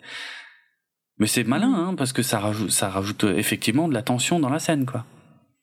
Ok, d'accord. Bah non, j'ai pas, bon, j'ai pas cherché ça. Par contre, un détail. on a vraiment une grosse, grosse euh, fixation sur leurs mains. Oui. Ah oui. Et du coup, j'ai ouais. fait ah, mais tiens, comment ils peuvent avoir le leur arme face à face? Et Oui, je fais ah, mais c'est qu'il est gaucher en fait. Ouais. Et je confirme que dans le reste de l'épisode suivant, il a toujours son arme à gauche. Ah J'ai ouais, en plus. Ah ouais, excellent. Ah ouais, ça, tu vois, j'ai pas du tout euh, pensé à vérifier. Mais oui, c'est vrai. Euh, c'est vrai que les deux pistolets laser qui sont dégainés euh, sont euh, sont côte à côte, donc euh, il y en a forcément un des deux qui est gaucher. Ouais, c'est vrai, bien vu. Mm, mm, mm. Pas pensé à ça. Euh, il faudrait vérifier si euh, euh, Apollo est effectivement gaucher dans le reste de la série aussi, parce que j'avais jamais fait attention à ça. Mais ok. Ouais, pas mal. Ah oui. Euh. Mm. Bon, en tout cas, dans les deux épisodes là, oui. Ils sont Ok. au point. Ok, pas C'est mal. raccord. Euh, en tout cas, les Silons attaquent. Ça tombe bien, c'est le titre de l'épisode. Euh, et, euh, et donc Baltar euh, participe à la bataille avec un magnifique casque Silon sur la tête qui lui donne l'air complètement tarte euh, dans euh, dans son vaisseau Silon. Euh, mais lui, il est à fond. Hein. Il est là, oh oui, ça y est, le Galactica, ça y est, Adama, je vais te détruire et tout. En plus, euh, euh, niveau stratégie, il est pas trop mal parce que il y a une grosse bataille. Ils arrivent à détruire le pont d'envol des Vipers. Le Galactica prend quand même bien cher. Mais il y avait une stratégie là derrière, c'est que le Pegasus s'était éloigné pour prendre les Cylons par surprise et le, et le Pegasus revient, attaquer les Cylons, les prendre en étau, et, euh, et là j'aime beaucoup la scène où euh, Baltar le voit pas venir en fait. Euh, il, il regarde droit devant, et puis t'as un Cylon, tu vois, qui regarde sur le côté, qui dit mais il y a un autre Battlestar qui arrive là, et euh, Baltar qui dit non non, il est il est là, il est droit devant, attaquer, attaquer, attaquer, et puis euh, le Cylon qui lui dit non mais vous devriez quand même regarder à côté là, il y a un autre Battlestar, et puis euh, il finit par tourner la tête, il dit mais mais mais mais, mais c'est impossible et d'ailleurs là, c'est dommage qu'ils aient changé le dialogue parce qu'en VO, euh, il y a, euh, je sais pas si c'est un sarcasme volontaire de la part du Silon qui répond à Baltar, mais c'est vraiment génial. Euh, T'as Baltar qui dit mais mais c'est impossible et le Silon qui répond non, c'est un Battlestar. Et je trouve que Oh, oh, ah, le, oh. le dialogue est excellent, il sonne beaucoup mieux qu'en français. Euh, et d'ailleurs, ça se finit là. Oui, ça se finit là. Et moi, je le trouve pas si con que ça, son casque à Baltar. On dirait, euh, on dirait le, le casque de Magneto dans X-Men. Ah oui, c'est vrai qu'il y a un peu du casque de Magneto. Hein Ouais, ouais, c'est vrai, c'est assez proche. Bien vu. Moi, je hein, trouvais ouais. que ça, je trouvais que ça lui allait bien. Mais il a quand même l'air un peu idiot, moi, je trouve. Enfin, je sais pas, il y a mais quelque depuis chose. le début, tu l'aimes pas. Bah non, c'est le méchant. Évidemment que je l'aime pas. N'importe quoi. Alors, du coup, on va ça. passer à la deuxième partie de ce, de ce petit film. Mhm. Alors, en VF, l'épisode se finit par une phrase dite avec, euh, avec euh, tout le romanesque euh, des séries de l'époque. Ouais. Et ça marque un truc genre à suivre. Mm. Et t'as l'autre épisode qui, a- qui va arriver et ça dit Et maintenant, la suite captivante de l'épisode de la légende vivante. tous les épisodes, ils finissent par des trucs comme ça. Enfin, tous- les doubles épisodes finissent doubles, par ouais. des. Mm, mm. Et je me demande euh, même des fois si si la phrase a- est, est vraiment raccord avec euh, avec ce qu'on vient de voir. Mais bon, bref. Mais en VO aussi, hein, il y a une voix qui dit ça. euh, Ils te remettent des, des extraits de l'épisode d'avant pour te remettre un peu dans le bain, et après effectivement t'as une voix qui te dit et maintenant la conclusion épique euh, du double Mm. épisode et tout. Mais c'est marrant qu'en français ils disent l'épisode de la légende vivante parce que c'est effectivement le titre en VO, The Living Legend, mais c'est pas du tout le titre français puisque le titre français c'est les Silons attaquent. Donc euh, encore une fois les traducteurs, je sais pas, ils devaient avoir une équipe de jour, une équipe de nuit et ils ne se consultaient pas parce que c'est pas possible. Euh, Bref, eh ben oui, on, on revient tout de suite dans la bataille en tout cas, et, euh, et là on a Baltar qui est complètement en panique et qui euh, ordonne l'évacuation euh, et, les Cylons voilà sonnent la retraite, ils se barrent et euh, comme je le disais, la baie d'atterrissage du Galactica est en feu, donc tous les pilotes doivent aller se poser sur le Pegasus. Euh, et tu as noté, je crois, quelque chose d'intéressant dans le comportement d'Adama euh, par rapport au Galactica qui est quand même bien mal en point. Alors oui, effectivement, parce que on voit Adama qui reste sur son sur sa plateforme de commandement. Mhm. Hein, le- l'espèce de petit arcle de cercle avec euh, la barrière là. Ouais. Il est dessus, ça explose de partout, il y a de la fumée, euh, il y a des gens qui qui perdent l'équilibre, qui tombent, et etc. Et lui, il reste là, il est euh, arrimé à sa barrière et, et, et- et vraiment, moi je dis, il quitte pas le navire. Quoi qu'il arrive, il est là, il continue à être le commandant. Et là, il a vraiment une posture de, pas de sacrifice, mais tu sens que c'est, euh, son vaisseau est plus important que lui-même. Il va pas chercher à se protéger. Il Ouais. continue à assumer son rôle. Donc ça Mm. fait vraiment, euh, voilà, le capitaine ne quitte pas le navire. Ok, ouais, ouais, c'est vrai, c'est vrai. Euh, alors suite à cette bataille et à cette défaite, euh, il y a alors là je sais pas si c'est un défaut ou pas parce que techniquement des baies d'atterrissage il y en a une de chaque côté du Galactica. Donc je veux bien croire que s'il y a beaucoup de Vipers ils peuvent pas tous aller se poser dans un seul euh, d'un seul côté. C'est doit être pour ça qu'une partie des pilotes doivent aller sur le Pegasus. Parce que je dis ça, ce qui m'étonne c'est que on dit dans la série que tous les pilotes doivent aller se poser sur le Pegasus, euh, ce qui semble indiquer qu'il n'y a plus moyen de se poser sur Galactica. Et dans la scène suivante, on a Kane qui est à bord du Galactica. Euh, donc euh, voilà, je sais pas si c'est un, un, défaut ou si c'est moi qui vais chercher trop loin. En tout Mais cas, il était sorti, Kane? Euh... Ah, mais oui, peut-être pas. Ah bah si, si, si, Kane, il était, euh, si, si, Kane, il était aux commandes du euh, du Pegasus, si, si. C'est pas, c'est pas le colonel Tai qui mène l'attaque. Attends, encore que, j'ai quand même un doute. Euh... Il était peut-être dans un Viper, Kane, en fait. Mince, j'ai un, sais pas. Un, ouais, j'ai un trou de mémoire. Je, je sais, sais plus. pas. Mais j'avais l'impression que Kane n'était plus dans Galactica à ce moment-là. Bon, je me trompe peut-être. Tant pis. En tout cas, Kane, euh, il a une idée très surprenante venant de lui. Il veut attaquer Gamoray. il en démord pas. non, Ouais, il en démordra pas. C'est lui, il a Il que tout ça en tête. Ouais. tout C'est trop ça, franchement. attaquer, attaquer, attaquer, attaquer. Le mec, putain, il... waouh. Euh, ouais. Un euh, bon. pitbull, quoi. Ouais. Bon, alors du coup, euh, effectivement, il va falloir attaquer Gamoray. Ok. Adama Ah bah là, ils ont l'air- plus le choix. Non, là ils ont plus le choix. Le, le Galactica est en mauvaise posture. Euh, il faut effectivement euh, se débarrasser de, de des silons sur Gamoray et récupérer du carburant. Euh, donc, il va falloir pour ça envoyer une équipe au sol euh, qui va désactiver les défenses de Gamoray, qui va les dynamiter en fait.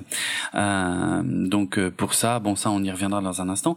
Euh, les personnages qui vont y aller et pendant ce temps-là, le Pegasus lui fera diversion et va attirer l'attention des trois base ships euh, des Cylons parce que c'est quand même trois très gros vaisseaux d'attaque et euh, il y a que deux Battlestars et si les deux Battlestars se retrouvent pris en étau entre d'un côté Et d'un autre côté les trois base euh, ships, ça va pas le faire. Donc l'idée de Kane, c'est d'attaquer tout seul les trois base ships, euh, soi-disant pour détourner leur attention. Et là, on a Adama qui se rend compte une nouvelle fois que euh, Kane a décidé de toute la stratégie et qu'il a pas le choix, en fait, euh, qu'il est bien obligé de s'aligner à ce qu'a décidé Kane en avance, quoi. Mhm. Euh, au sol, alors je disais voilà, il y a une équipe qui va devoir aller carrément sur place. Ça va être euh, Apollo, Starbuck et Boomer pour le Galactica et euh, pour le Pegasus, ça va être Shiba et Bojay. Euh, sachant que il semblerait que Shiba en fait n'était pas du tout prévu sur cette mission et que c'est un petit peu elle qui prend la décision de se joindre à la mission, euh, un peu tel père telle fille. Je crois que c'est dit littéralement à un moment. hein. Ouais. Et, euh, et quand ils sont sur le point euh, de décoller, enfin en tout cas de partir, euh, de, de quitter le, alors eux ils sont sur le Pegasus, voilà.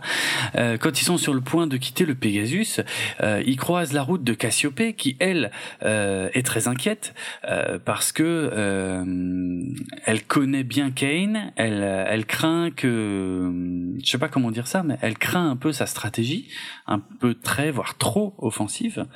Euh, et elle se pose beaucoup de questions. Et puis elle décide en fait de se joindre à la mission en tant que soutien médical parce qu'elle se rend compte qu'il y a en fait il y a, il y a pas de médic euh, comme on dit euh, dans la mission. Et puis comme elle, elle est devenue euh, infirmière. Euh, et ben voilà, elle se joint à la mission et puis ça ça fait un petit peu des étincelles euh, parce que je sais pas si tu te souviens, t'as quand même la scène où t'as Starbuck qui dit à Cassiopée, moi je suis sur le point de partir en mission et puis toi tu viens me parler de tes états d'âme concernant Kane. Euh, voilà quoi, c'est pas vraiment le moment. Mhm. Mhm. Et il y a aussi cette autre phrase que je trouve assez géniale où il dit à Boomer, euh, euh, avec des coéquipiers comme ça, on n'a même pas besoin des silons.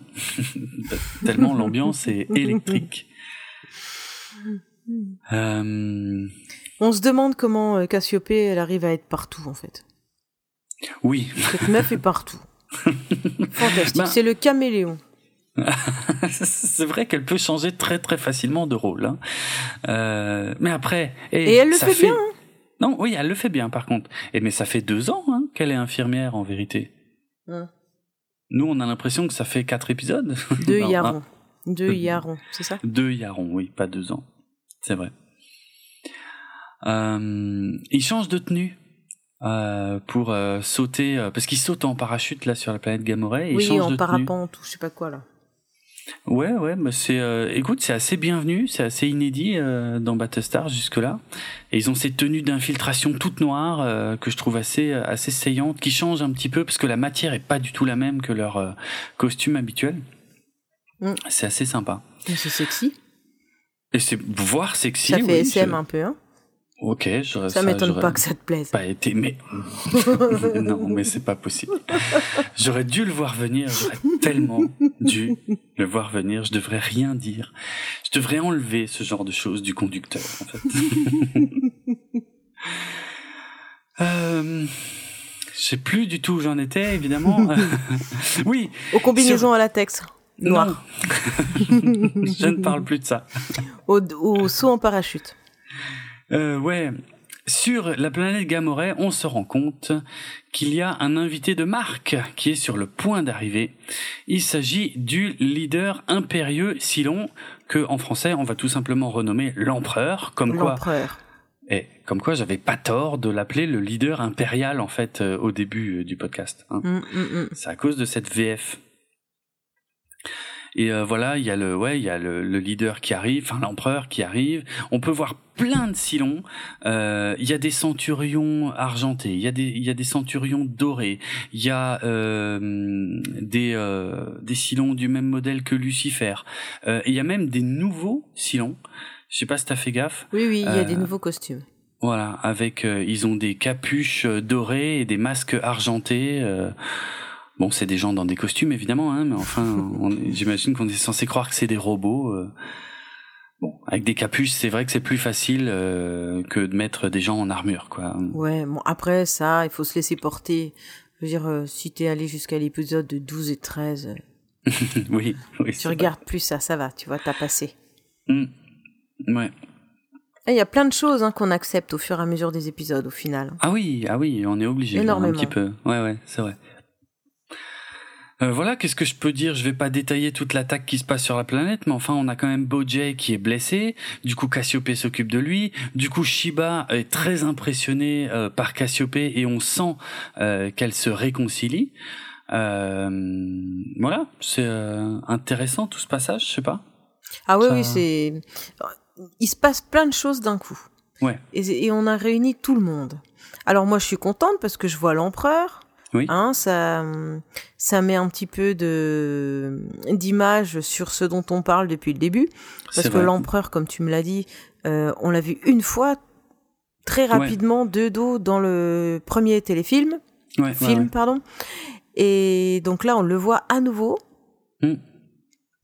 Alors, un truc qui est particulier, c'est que euh, Baltar, quand on l'entend dans les autres Ouais. épisodes, Ouais. c'est euh, le genre le bras droit de l'empereur, quoi. Oui, c'est vrai. Alors que l'empereur, il vient sur cette planète, il sait même pas que Baltar est là ou? Alors effectivement, là il y a gros problème de communication, il n'y a pas de note interne, je sais pas, il chez n'y a les pas de note y a interne. Ça, Ouais. c'est pareil. Il y a un truc que je comprends pas non plus, Hmm. c'est pourquoi, si ce sont des robots, Ouais. pourquoi est-ce qu'ils se comportent comme des humains? C'est vrai. Ils devraient même presque pas avoir besoin de communiquer. euh, ça devrait passer entre entre machines, je sais pas. Enfin bref, ils s'envoient un Google Drive, un truc euh, pour euh, pour se mettre tous d'accord. On a rendez-vous là. Enfin je bref. Ouais, ouais.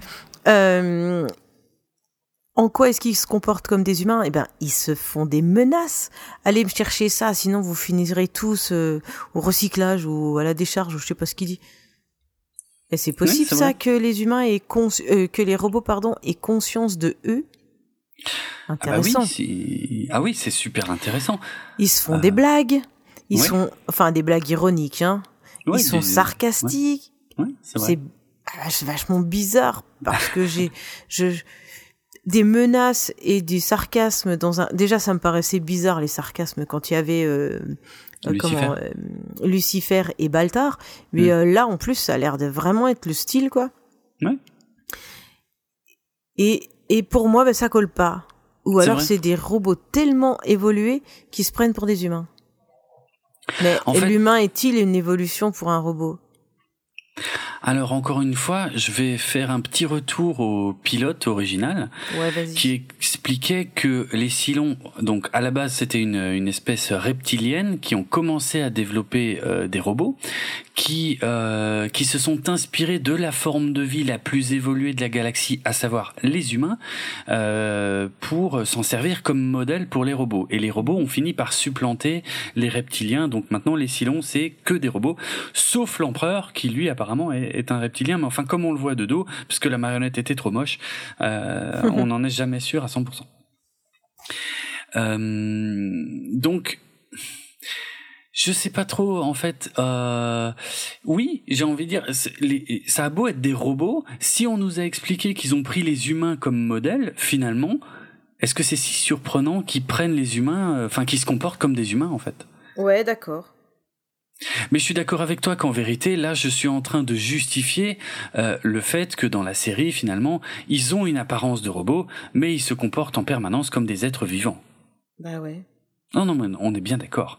Mais disons que la, la série ne va pas du tout sur les thèmes de la robotique, de l'intelligence artificielle, en fait. Euh, N'explore absolument pas euh, ces thèmes-là et les traite effectivement comme si c'était juste une race extraterrestre comme une autre. Euh, c'est juste des robots, ça je l'avais déjà expliqué aussi, hein, ce sont juste des robots parce que la chaîne avait estimé qu'il valait mieux tuer des robots euh, plutôt que des formes de vie euh, à une heure de grande écoute. Voilà. Ben oui, c'est pour ça que ça colle pas. Ouais, ouais, je suis d'accord. Hein. Mais ils sont jamais traités comme des robots en fait. Ben c'est vrai. Hmm. Même entre eux. Bah même entre eux, ouais. Ouais, c'est vrai, c'est assez bizarre. Ok. Bon, voilà, c'est tout ce que j'avais à dire sur cette, sur cette partie-là. Ok, mais c'est quelque chose sur lequel on pourra euh, évidemment revenir dans la série réimaginée, puisque là le, le, le, concept sera beaucoup plus euh, poussé et un peu plus complexe, euh, dans le sens où on aura effectivement des silons robots, mais aussi des silons qui ont une apparence humaine, qui sont des humains de synthèse. Donc là c'est normal qu'ils se comportent comme des humains, mais des humains qui ne sont pas humains naturels peuvent-ils se comporter comme des humains? La réponse dans une euh, centaine d'épisodes. euh, non, peut-être moins. je sais pas. Mais non, non, ça c'est des thèmes qu'on va évidemment pouvoir aborder beaucoup plus en détail euh, dans le futur, ouais. Mais là, euh, dans les années 70, on s'en foutait, c'était c'était les méchants, c'est tout. ça avait pas, ça allait pas plus loin que ça, quoi. Ouais, je pense. Hmm. Mais en tout cas, oui, tu as raison de souligner que c'est très étrange que Baltar lui-même ne soit absolument pas au courant que l'empereur se rende sur cette planète. Il euh, y a vraiment un problème de communication. Et moi, j'ai même envie de dire que ça n'a pas de sens que l'empereur visite cette planète, puisqu'on nous a expliqué que Kane passe son temps, depuis deux Yaren, de Yaron, euh, à il passe son temps à attaquer cette planète. Alors pourquoi est-ce que tirer foutre l'empereur? En plus, je viens de me rappeler que c'est le nouvel empereur, hein, c'est le deuxième empereur, parce que le premier empereur mourait à la fin du téléfilm et au début du quatrième épisode de la série, on nous présentait un autre empereur qui était le nouvel empereur, mais qui a en fait exactement la même gueule. Enfin bref. Euh, pourquoi t'enverrais l'empereur sur une planète qui est constamment attaquée par les humains? S'il y a bien une planète qui est pas du tout safe pour l'empereur, c'est bien celle-là. Ouais, pourtant, là. Il est là. Je pense qu'il fallait qu'on le voit. Oui, c'est histoire de le remettre un peu vite fait dans l'histoire. Ouais, c'est vrai, c'est vrai. Il est là pour inaugurer un truc. Je crois que c'est dit. Je sais plus si c'est dit clairement dans la VF ou dans la VO, mais en tout cas, il est là pour inaugurer un truc. Un peu comme la reine d'Angleterre. De temps en temps, ils le sortent, euh, ils l'habillent, euh, ils lui font faire le tour du truc. Il fait coucou, et puis il s'en va.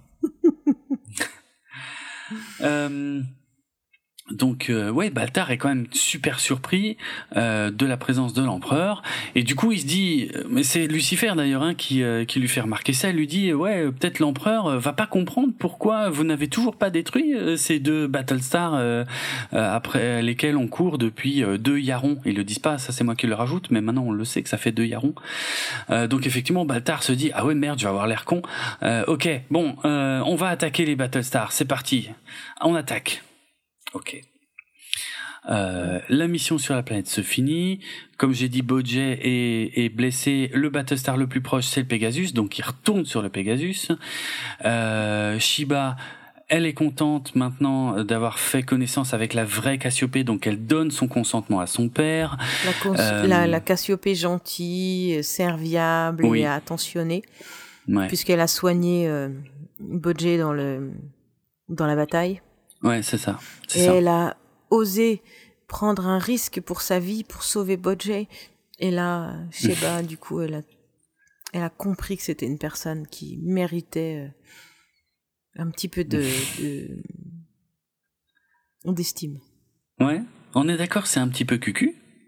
Oh, ouais. Mais Bon, après, ça fait longtemps qu'elles se sont pas vues. Euh, ouais, euh, Sheba a grandi aussi, elle, de son côté, elle a mûri. c'est vrai. Euh, Cassiopée aussi, probablement. Oui, c'est Et vrai. elles sont plus en rivalité à savoir qui aura Kane. Parce que mine Mm. de rien, Sheba c'est sa fille, donc il y a encore Ouais. un petit peu un, le complexe de Deep, qui a, de, de Sheba qui a pas envie du tout de partager son papa. C'est vrai. Surtout si, euh, surtout si Cassiopée elle a connu euh, Kane quand, quand elles étaient plus jeunes. Tu vois Oui, et peut-être même aussi quand elle était socialisatrice. Parce que Ouais, ça, ils en parlent plus pas. du tout. Ouais.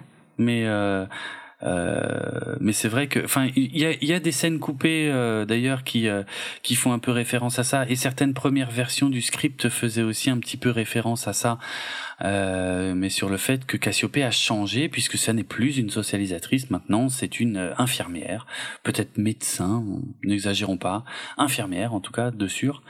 Euh, et donc qu'elle a droit à une rédemption euh, comme tout le monde, et puis euh, Shiba a pu le constater euh, de ses propres yeux. C'est ça. Hmm. Alors, je vais, euh, je vais aller très vite parce qu'il y a divers allers-retours. euh, il y a les Vipers qui décollent euh, du, euh, comment, du Pegasus. Il y a de nouveau une bataille spatiale. Il y en a plein hein, dans ce double épisode. Moi, je trouve ça excellent. Euh, puis ensuite, ils font demi-tour, puis ils reviennent sur le Pegasus. euh, et puis Shiba est blessé. Puis là, on voit que Shiba et Cassiopée sont très proches. Que Shiba fait la tronche à son père. Euh, Enfin bref. Euh, on va attaquer directement donc euh, sur euh, la fin, ce qui va constituer toute la fin de ce double épisode. C'est Kane qui va attaquer tout seul les trois base et qui va donc une nouvelle fois forcer la main à Adama euh, pour ne pas être relevé de son commandement. Il le dit clairement à Adama. Adama a compris hein, que c'était ce qu'il voulait faire, euh, mais euh, voilà, Kane lui dit, si, en gros, il lui dit, hein, s'il te plaît, ne me relève pas de mon commandement. Je voudrais pas que mon dernier acte de guerre soit une mutinerie. Je voudrais partir avec les honneurs. Quelles sont les véritables intentions de Kane, d'ailleurs, dans cette Bah, ça stratégie? veut dire laisse-moi faire parce que de toute façon je le ferai. Ok, mais est-ce qu'il le fait euh, pour lui ou pour la flotte? Oh non, il le fait pour sa gloire. Ah, ok. moi, pour moi, il le fait vraiment pour euh, qu'on puisse écrire une histoire euh, Ouais.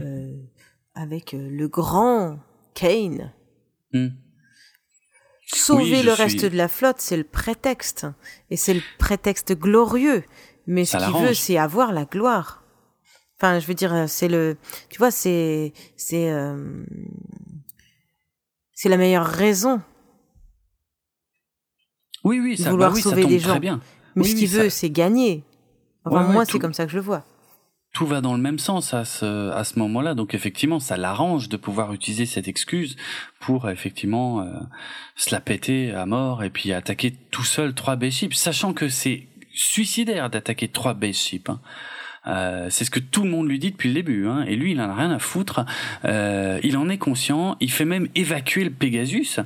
Euh, et euh, il y a, y a d'ailleurs il y, a une- il y a un moment intéressant où Starbuck euh, va le voir et il lui dit Monsieur, moi j'ai pas d'attache. Moi je voudrais bien rester avec vous pour cette attaque finale, quoi. Mm. Et, euh, et Kane ne veut pas.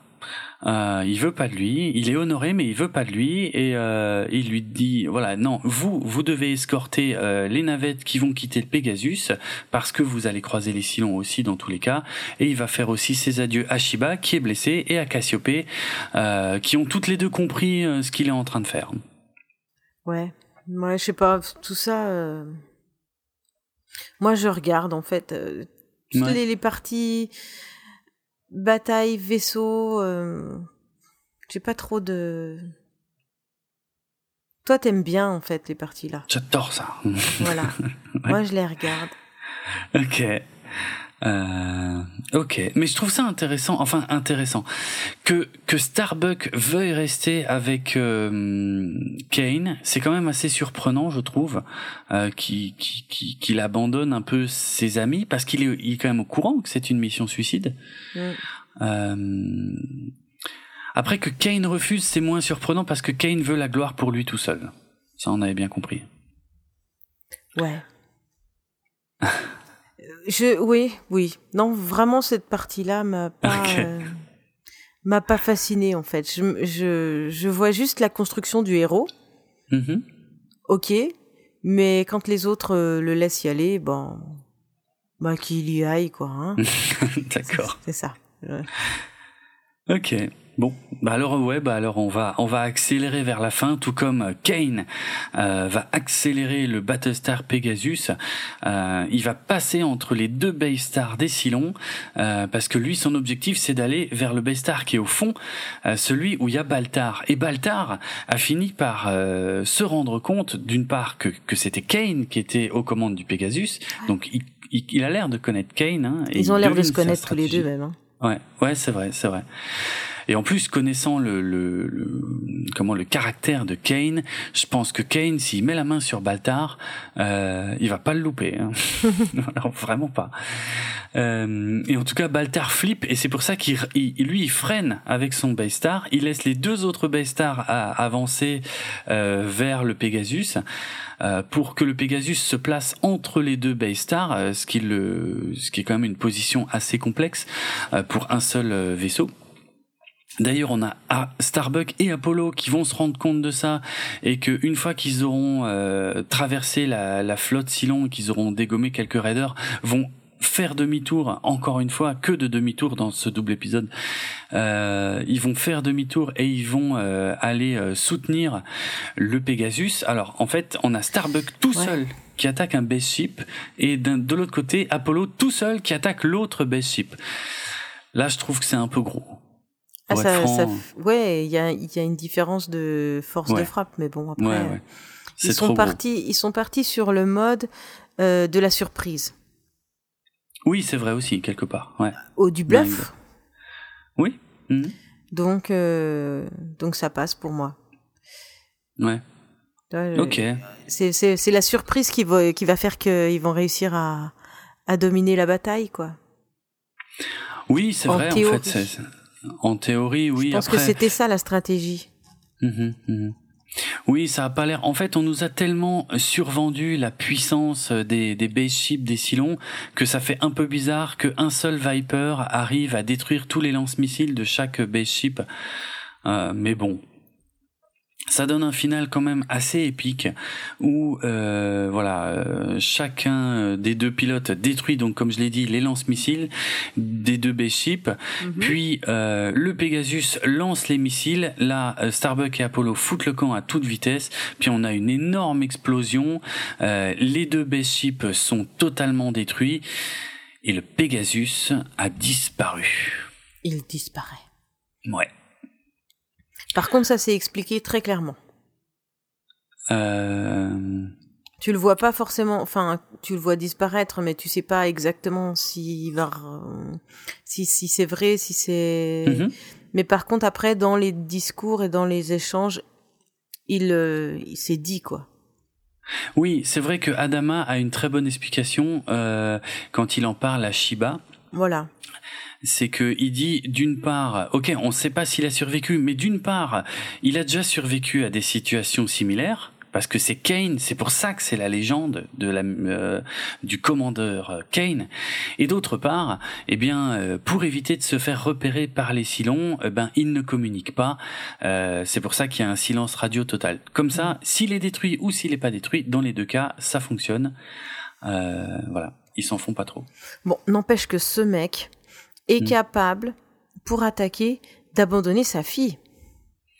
Ouais, ouais, il va loin quand même. Hein. Mm. Ouais, ouais, il va loin. Hein. Alors autant dire que l'empathie, c'est pas quelque chose qui qui est très très présent chez lui. Hein. Ah, ni les sentiments, ni ni et puis ou les regrets ou n'importe quoi. Hein. C'est euh... il réfléchit euh, stratégie, mais après humainement. Euh, Être horrible de vivre avec ce mec. Quoi. Humainement, c'est un petit peu une merde, je crois qu'on peut le dire, oui, effectivement. Ah. Mais Ah, on je- sent... J'allais pas dire ça. J'allais pas forcément dire une merde, mais un égocentrisme impressionnant, quoi. Mm. Mais un peu plus tôt dans l'épisode, euh, notamment dans les passages où Apollo est très en colère, où il essaye de discuter avec Shiba, euh, eh bien, euh, on sent que Shiba n'est pas dupe concernant le comportement de son père. Et on, on dirait pas qu'elle approuve euh, vraiment, mais elle a pas le choix. Tant qu'elle est avec son père, elle est avec son père, quoi. C'est le genre de personnalité où si t'es pas avec lui, t'es contre lui, quoi. hein. Euh, Et puis dans un vaisseau dans l'espace, tu veux faire quoi? Il vaut Bah, mieux être, ça, euh, oui. Bah oui. Et en même temps, est-ce que cette, euh, est-ce que ce caractère, il se l'est pas construit le long de ses, le long de ses, euh, tout au long de ces deux années où il était seul avec son équipage, équipage qu'il dirigeait. Euh, Ça a dû Ouais. le gargariser. Ouais. De pourquoi pas, ouais, ouais. finalement tout le monde était à ses ordres, donc il Ah oui. avait, il y avait pas du tout de, il avait ni limite ni Mm. garde-fou. C'est ça, et puis ça fonctionnait, donc il n'y avait pas de raison, a priori, de se mettre en opposition avec lui, ça avait l'air de marcher en fait. Bah ouais. Donc Ouais. en même temps, euh, la construction du personnage est, est, est assez logique finalement. Ouais, Il arrive, il veut se mal. battre. Euh, il n'a pas vu les réfugiés. Il sait pas qui ils sont. Il en a rien à foutre. D'ailleurs, il va pas aller faire un tour à ça. hein. Il, se- il se pose très peu de questions euh, là-dessus. Hmm. Donc, il peut pas avoir le même euh, point de vue que Adama, qui lui a pris soin d'eux. Encore que j'ai des questions, mais c'est pas pour euh, dans cet épisode-là. Je, je trouve que leur façon de, de répartir euh, euh, le confort et les aliments euh, me laisse un peu perplexe. Mais Ah. bon, bref, D'accord. c'est un autre moment.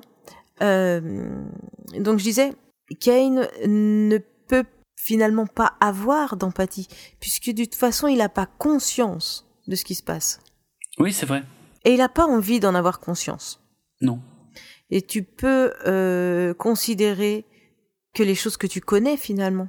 Oui, c'est vrai. Et ça le gêne surtout pas de ne pas connaître ça. hein. Il réclame pas hein, il, voilà quoi. hein. Mm, mm. Ouais. Bah, on a donc un final euh, en demi. C'est pas un final euh, triste euh, comme Non. comme avec Non, la mort parce de que- Serena. Mm. Je suis pas sûre qu'on se soit vraiment attaché à Kane en fait. Non, je crois qu'il n'y a pas grand-chose qui est fait pour. Hein. Il a quand même euh, entubé Adama une paire de fois. Euh, et Adama s'en rendait compte à chaque fois. Hein. Adama finissait par dire « Ouais, j'ai pas le choix ». Je crois qu'il le dit au moins deux ou trois fois dans le double épisode. quoi. Oui, Donc, euh, et, non. puis, et puis vu comme euh, se comporte Kane, je pense que c'est pas quelqu'un en qui on peut avoir confiance. Non, effectivement, c'est un danger, je pense, d'avoir quelqu'un comme ça Hmm. au sein de la flotte. Parce que ça va jamais être simple.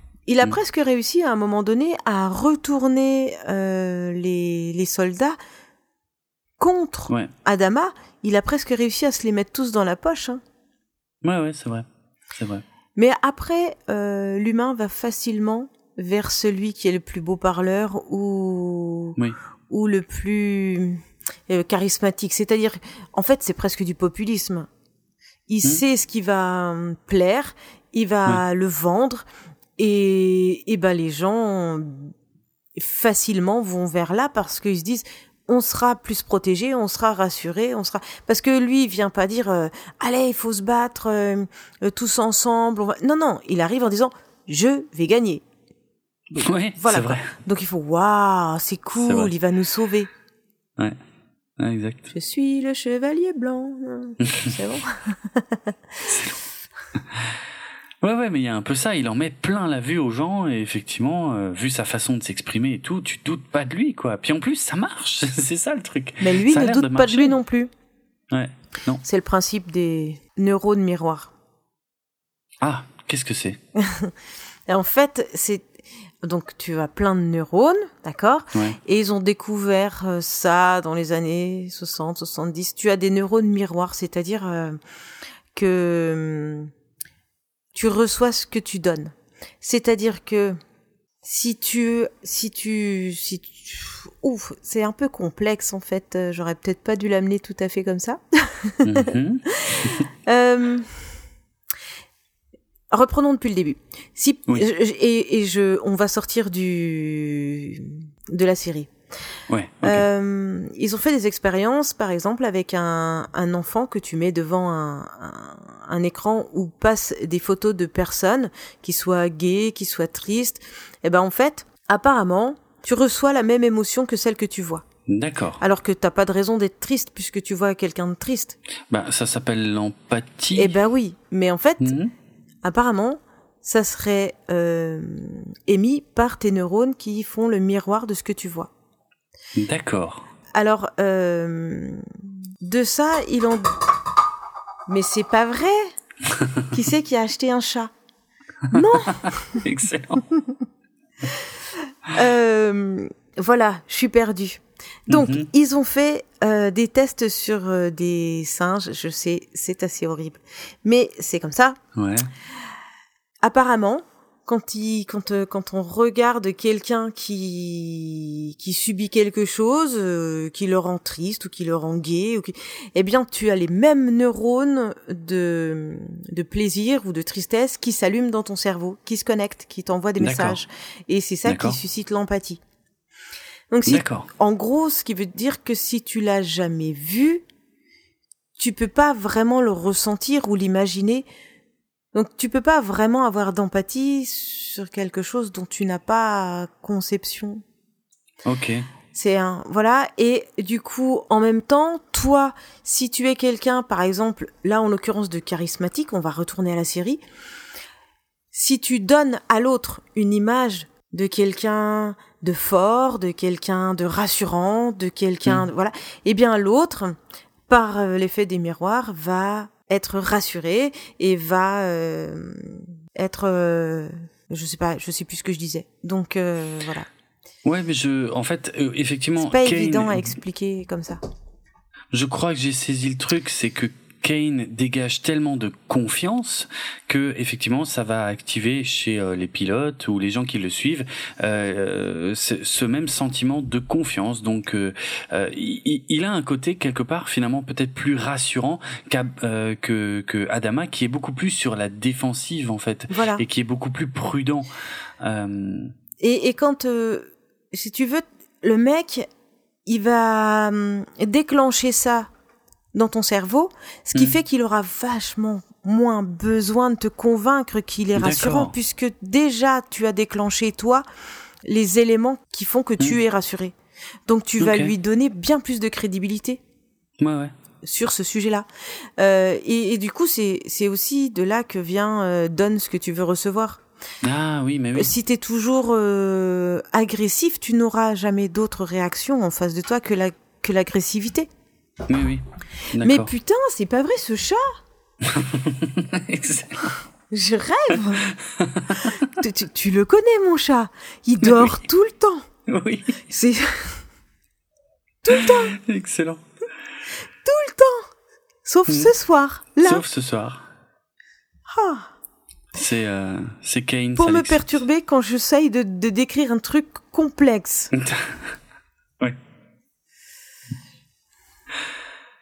Ah, Ok. voilà. Bon, alors, euh, ce que je vais dire, tout simplement, c'est que si ça intéresse quelqu'un, on va mettre un lien YouTube de vidéos Ouais. de personnes qui l'expliquent vachement mieux que moi. D'accord. excellent. Mais j'ai trouvé ça super intéressant. Ouais. Euh, alors, pourquoi je suis tombée là-dessus? Parce Hmm. que je connaissais déjà toute la théorie euh, de donne ce que tu veux recevoir, etc. Et, Oui, moi et aussi, ouais. tout ça, mais je, je n'avais pas les détails de la des, des neurones miroirs et tout ça. Et je trouve, Oui, je je trouve ça vraiment marrant. Et Ouais. hum, euh, comme par exemple euh, chez les personnes euh, autistes, il y aura il y a de l'empathie, mais par contre euh, ils vont avoir beaucoup plus de mal de comprendre les sentiments de l'autre en face juste en les regardant et donc d'où euh, tous ces troubles ou des choses comme ça. Enfin, ils ont ils l'expliquent quand même vachement mieux que moi quoi. Et donc on vous mettra un lien. Alors, non mais euh, ouais. si j'ai bien compris, en gros, il y a un phénomène chimique qui explique l'empathie ou le manque d'empathie en fait. Ben, ouais, c'est pas juste euh, de l'intelligence, de la non-intelligence, du sentiment, des non-sentiments, quoi. Ouais, c'est un petit peu plus technique que ça. Ouais, ok, c'est intéressant. Euh, et du coup, euh, comment je suis tombée là-dessus? Je suis tombée là-dessus parce que comme j'avais commencé à lire euh, l'art de la guerre, Hmm. j'ai posé la question à mon moteur de recherche.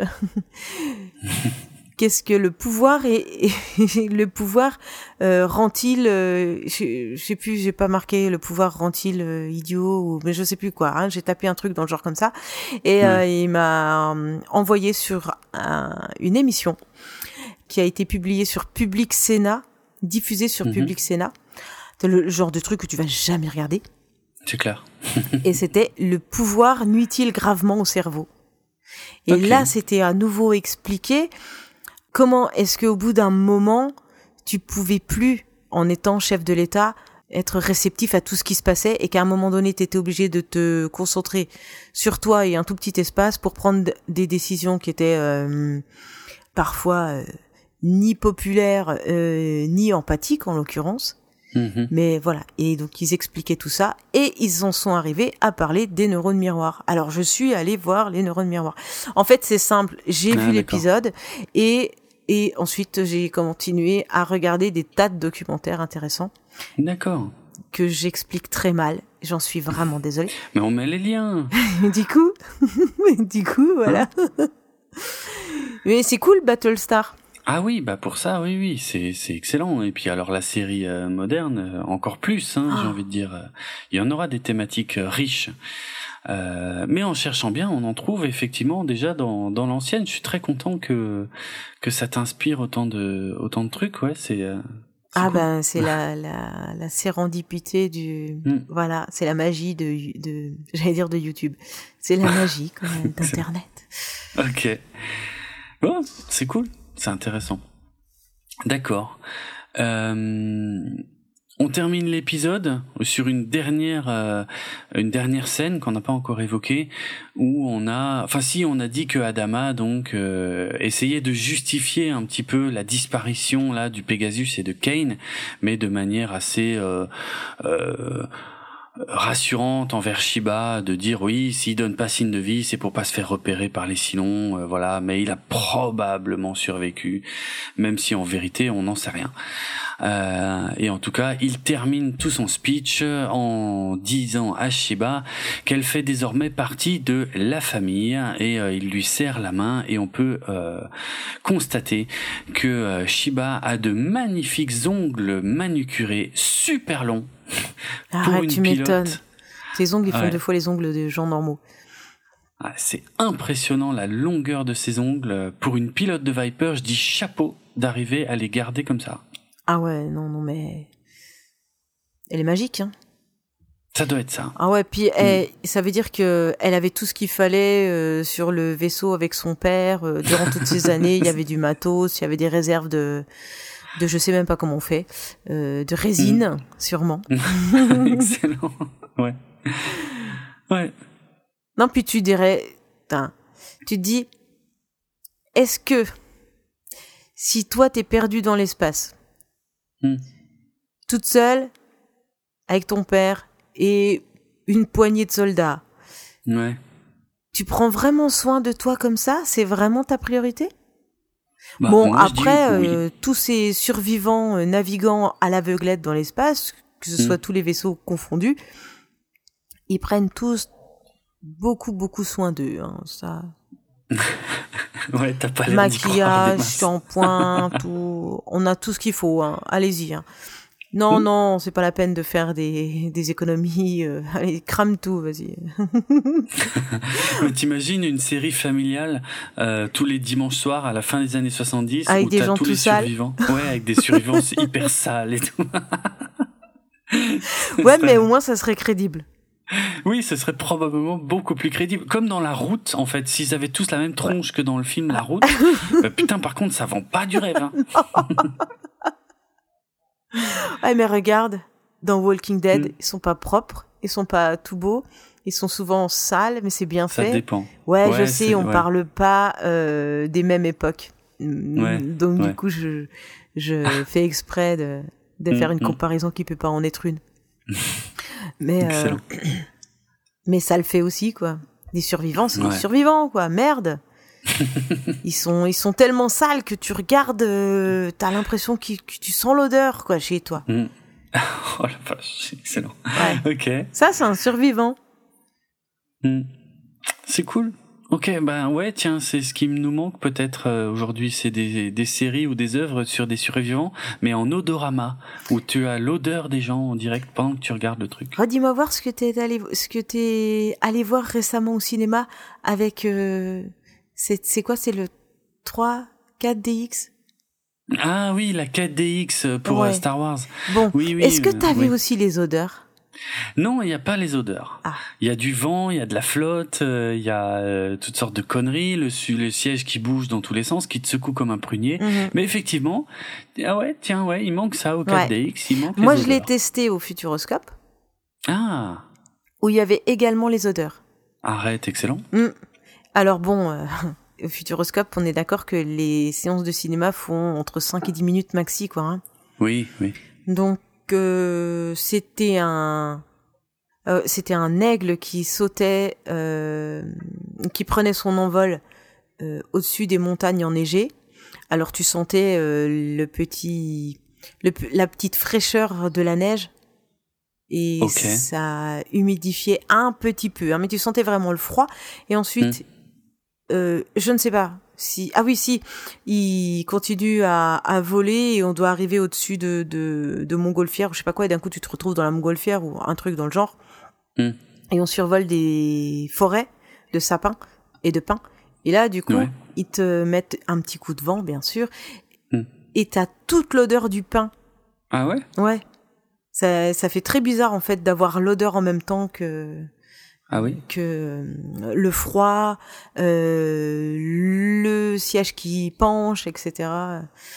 Mais bon, euh, 10 minutes, quoi, c'est bien. Ouais. oui, c'est clair.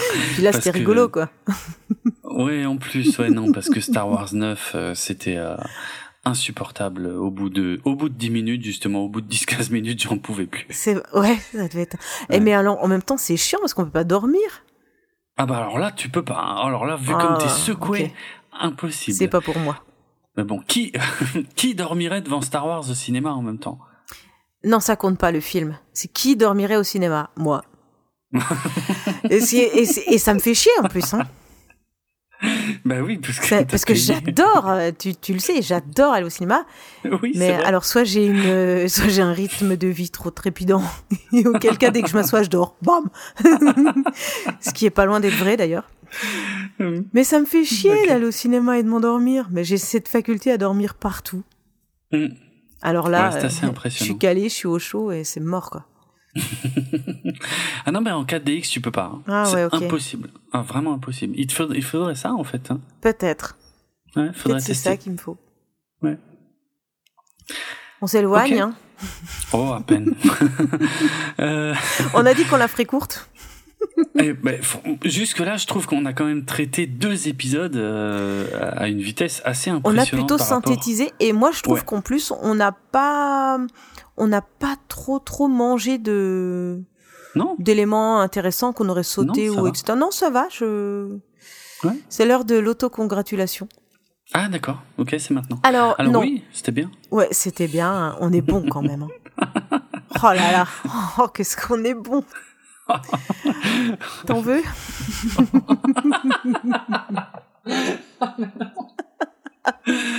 Ah, ok. À la Jean-Claude Covenant. Hmm.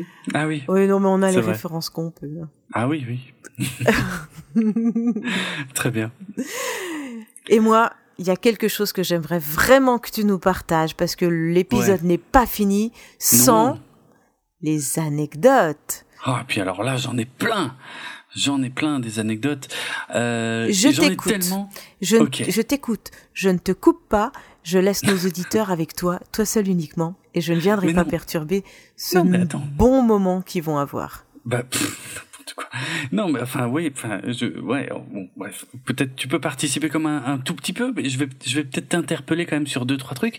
Euh, si t'as l'impression que je ne réagis pas, Hmm. euh, c'est pas que je me suis endormie, hein, quand même. Ah bon? Non, Ok. non, non, je m'endors pas là. Je suis très mal installée, donc euh, je fais exprès. Ah, c'est pour ça. Ah ouais, c'est pour Mm. ça. non, je plaisante. ok. Allez, vas-y, je t'écoute Ok. très attentivement. tellement- Ouais. Alors, franchement, j'en ai tellement là des anecdotes que je vais même remonter un épisode en arrière. Euh, je vais, je vais vite faire Avec des de licornes et des arcs-en-ciel? Ouais, alors il y a pas d'arc, enfin je crois pas, mais il y a des licornes, oui, c'est vrai, tout à fait. Euh, alors je sais pas si tu te souviens, c'est pas grave si tu te souviens, si tu ne t'en souviens pas, mais enfin il y a eu dans cet épisode-là avec les licornes euh, pas mal de dégâts du côté des Silons, mais là je parle sur le tournage, parce que à un moment on peut voir une scène où il y a un Silon qui tombe dans les escaliers et il y a euh, Starbuck qui le regarde euh, euh, descendre les escaliers, mais le, enfin le Silon il est couché, tu vois, et il tombe, euh, enfin il descend tout doucement les escaliers. La scène est assez comique, euh, mais il paraît que l'acteur qui était dans le costume, il s'est fait super mal quand il est tombé. Euh, Il y a, y a même eu un autre passage euh, du même épisode où il y a trois Silons qui étaient côte à côte. Euh, comment dire Il y en a un qui a perdu l'équilibre et qui a fait comme dans les bronzés font du ski, quoi. Qui en a fait tomber un, un qui a fait tomber l'autre qui était à côté et ils sont tous tombés comme ça, comme un pas comme un château de cartes, mais enfin comme des dominos, quoi. Et, euh, et ils se faisaient très mal, euh, les, les mecs qui étaient dans les costumes des Silons quand ils tombaient. Et il y a aussi un passage où on voit des Silons qui euh, traversent un marais. euh, Enfin, il y a Starbuck qui traverse un marais et il y a des Silons qui le suivent dans le marais. Et ben pareil, il y a un, un des acteurs qui portait le costume du Silon qui a failli se noyer, qui est tombé dans le marais et à cause du costume qui a failli se noyer. Quoi, ils ont du mal à le récupérer. Enfin, euh, parce que les autres Silons autour de lui pouvaient pas le récupérer. Quoi. Euh, et, et en plus, dans la séquence du marais, ils ont détruit, euh, ils ont abîmé en tout cas les armures des Silons, euh, juste pour avoir cette scène. Et, et ça, c'est quelque chose que je raconterai dans un futur épisode Historica. Mais sur la fin de la série, il commençait à manquer de costumes de Silons parce qu'ils en détruisaient quand même euh, pas mal pour les tournages. Euh, par exemple, dans, dans tous les épisodes, à chaque fois que tu vois une gerbe d'étincelles quand il y a un Silon qui se fait tirer dessus, et ben en fait le costume était détruit. Euh, par Ah ouais le petit effet pyrotechnique. Ouais, ouais, ouais. Il les démolissait les uns après les autres et franchement, sur la fin de la série, c'était vraiment dans la merde. Il en restait pas beaucoup.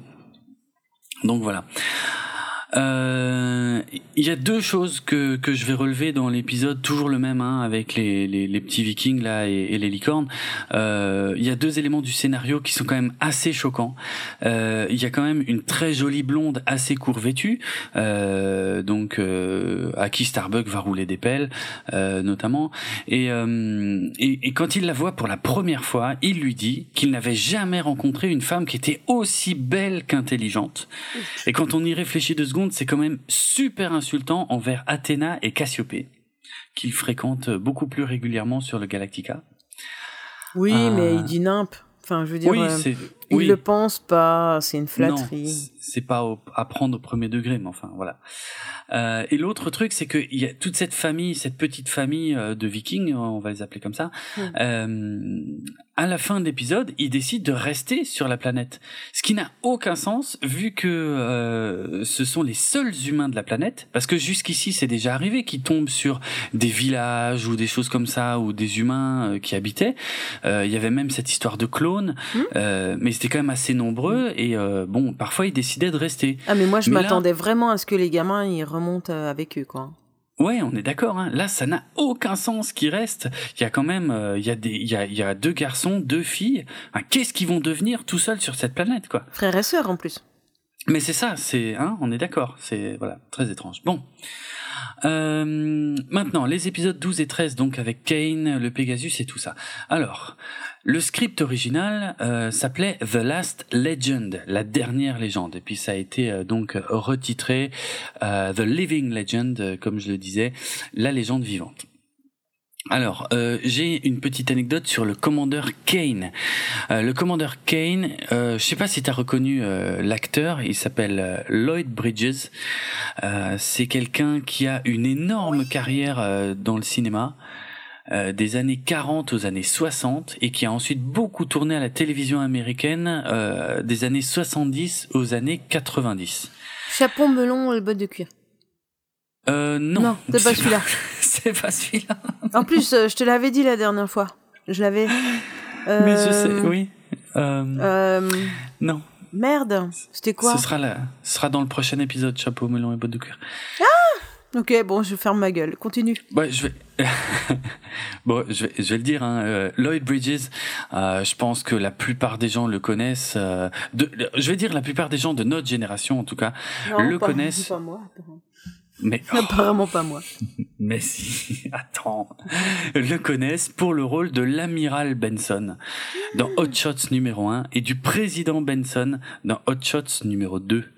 Est-ce que ça te dit quelque chose? Bien sûr, je me suis fait greffer un nez de teckel. C'est ça? Voilà, c'est lui. bah ouais, c'est lui. Exactement. Jolie euh, citation euh, d'ailleurs du film. Voilà, c'est lui, c'est ça. C'est le président Benson. C'est cet acteur extraordinaire. C'est lui. C'est Kane.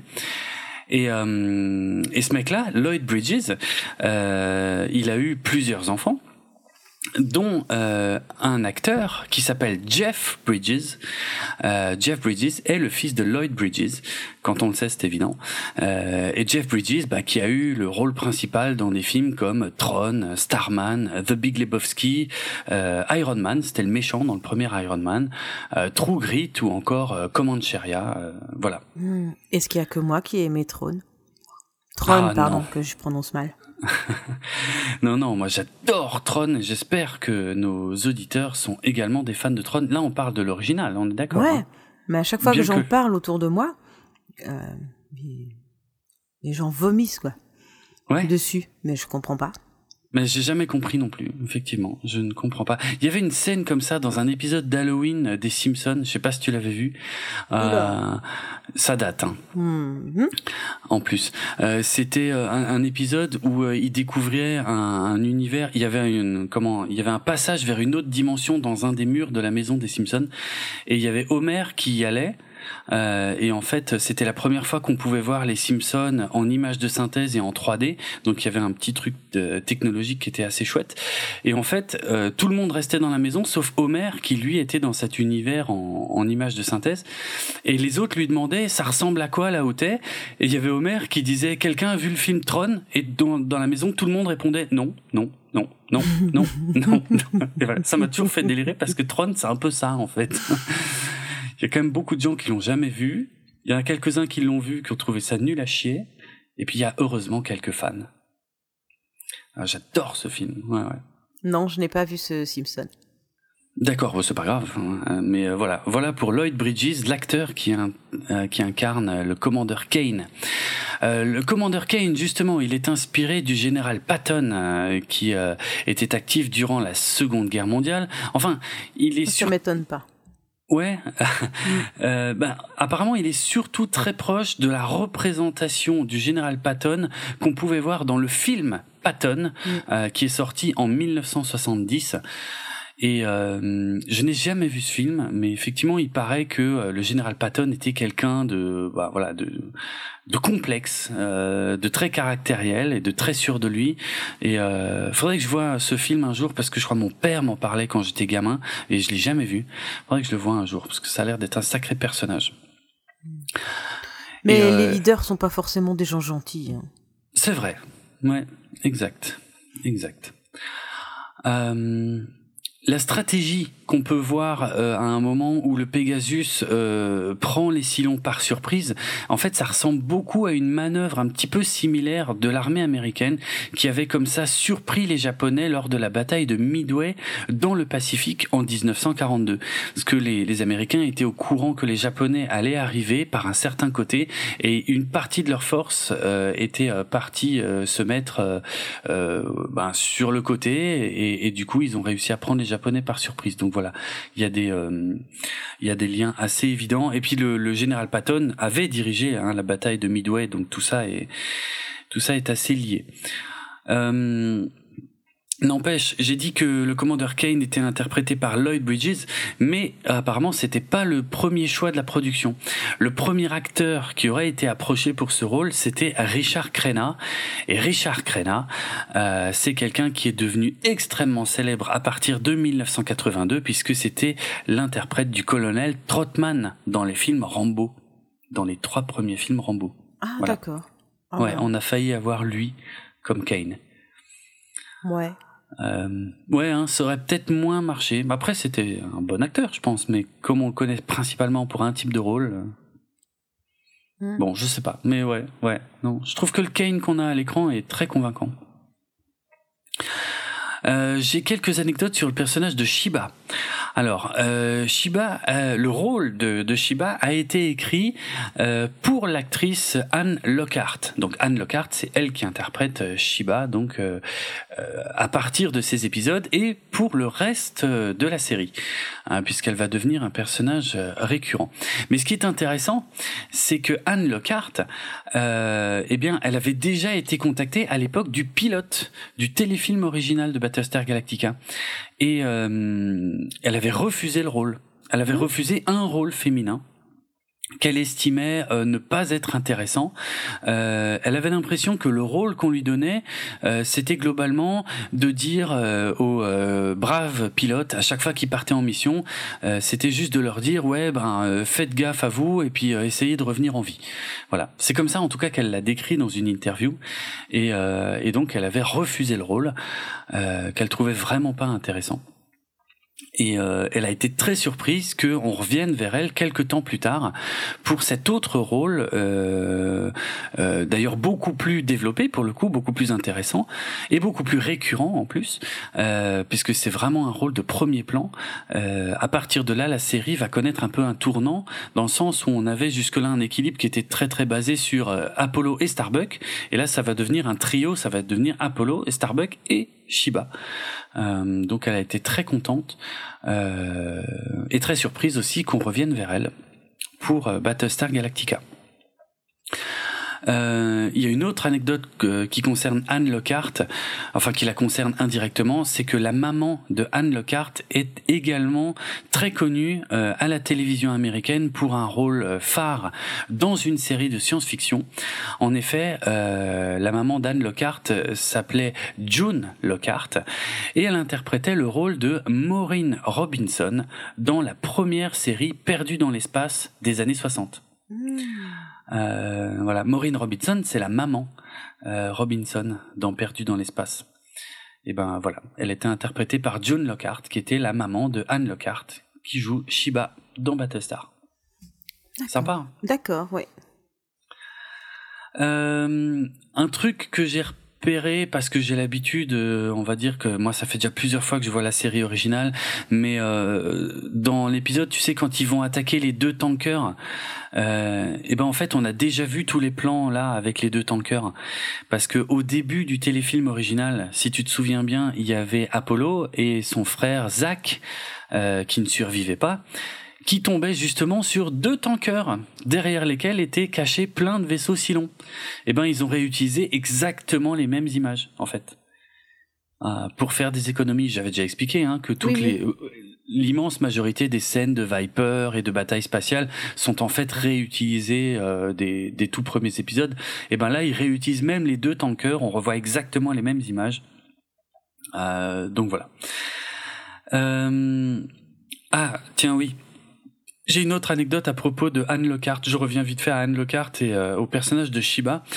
Euh, tu sais, quand quand les pilotes de Viper décollent, on a toujours ce plan, enfin on a souvent ce plan vu de profil où on les voit en fait euh, subir l'accélération très soudaine du Viper et on voit leur, leur tête qui recule, tu sais. Oui, oui, oui, voilà. Pour faire un effet de, de vitesse, oui.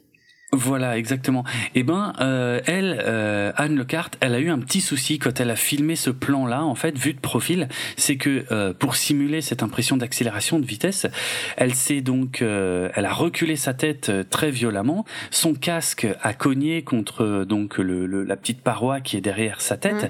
et en fait, son casque, quand il, quand il s'est cogné, il alors pas tout à fait heureusement, mais euh, son casque s'est relevé et si tu veux la partie du casque qui est au niveau de sa mâchoire s'est relevée et, et, et, en fait est venue jusque jusqu'au niveau de son nez mmh. et lui a euh, remonté le nez et ça lui a fait super mal. Euh, et euh, ouais et, et en fait ça l'a fait ça l'a fait rire, enfin ça l'a fait euh, rire un petit peu jaune parce que euh, évidemment pour tout le reste de la série, à chaque fois qu'elle va décoller, on va revoir ce plan et elle, à chaque fois qu'elle le revoyait, elle se rappelait qu'elle s'était fait super mal euh, avec ce casque qui était remonté. Ça se voit pas hyper bien à l'écran, hein, pour être franc, mais c'est elle qui l'a raconté dans une anecdote, dans une interview en tout cas que j'avais que j'avais lu. Voilà. Euh, qu'est-ce que j'ai encore euh, Quand euh, on a la navette qui arrive au-dessus de la surface de Gamoré, donc avec tous nos héros en costume noir, on a un plan d'ensemble on voit la planète, on voit la navette au-dessus de la surface de Gamoré. Et eh ben la surface de Gamoré, figure-toi que c'est exactement le même plan aérien qu'on pouvait voir dans le téléfilm original pour la surface de Caprica, avec les fameux mots fuck off si tu te souviens bien. Eh bien, euh, je me souviens. Sauf qu'ici, ici en plus, ils l'ont retourné. C'est-à-dire que c'est la même image, mais ils l'ont mis à l'envers. Du coup, le fuck off est écrit à l'envers.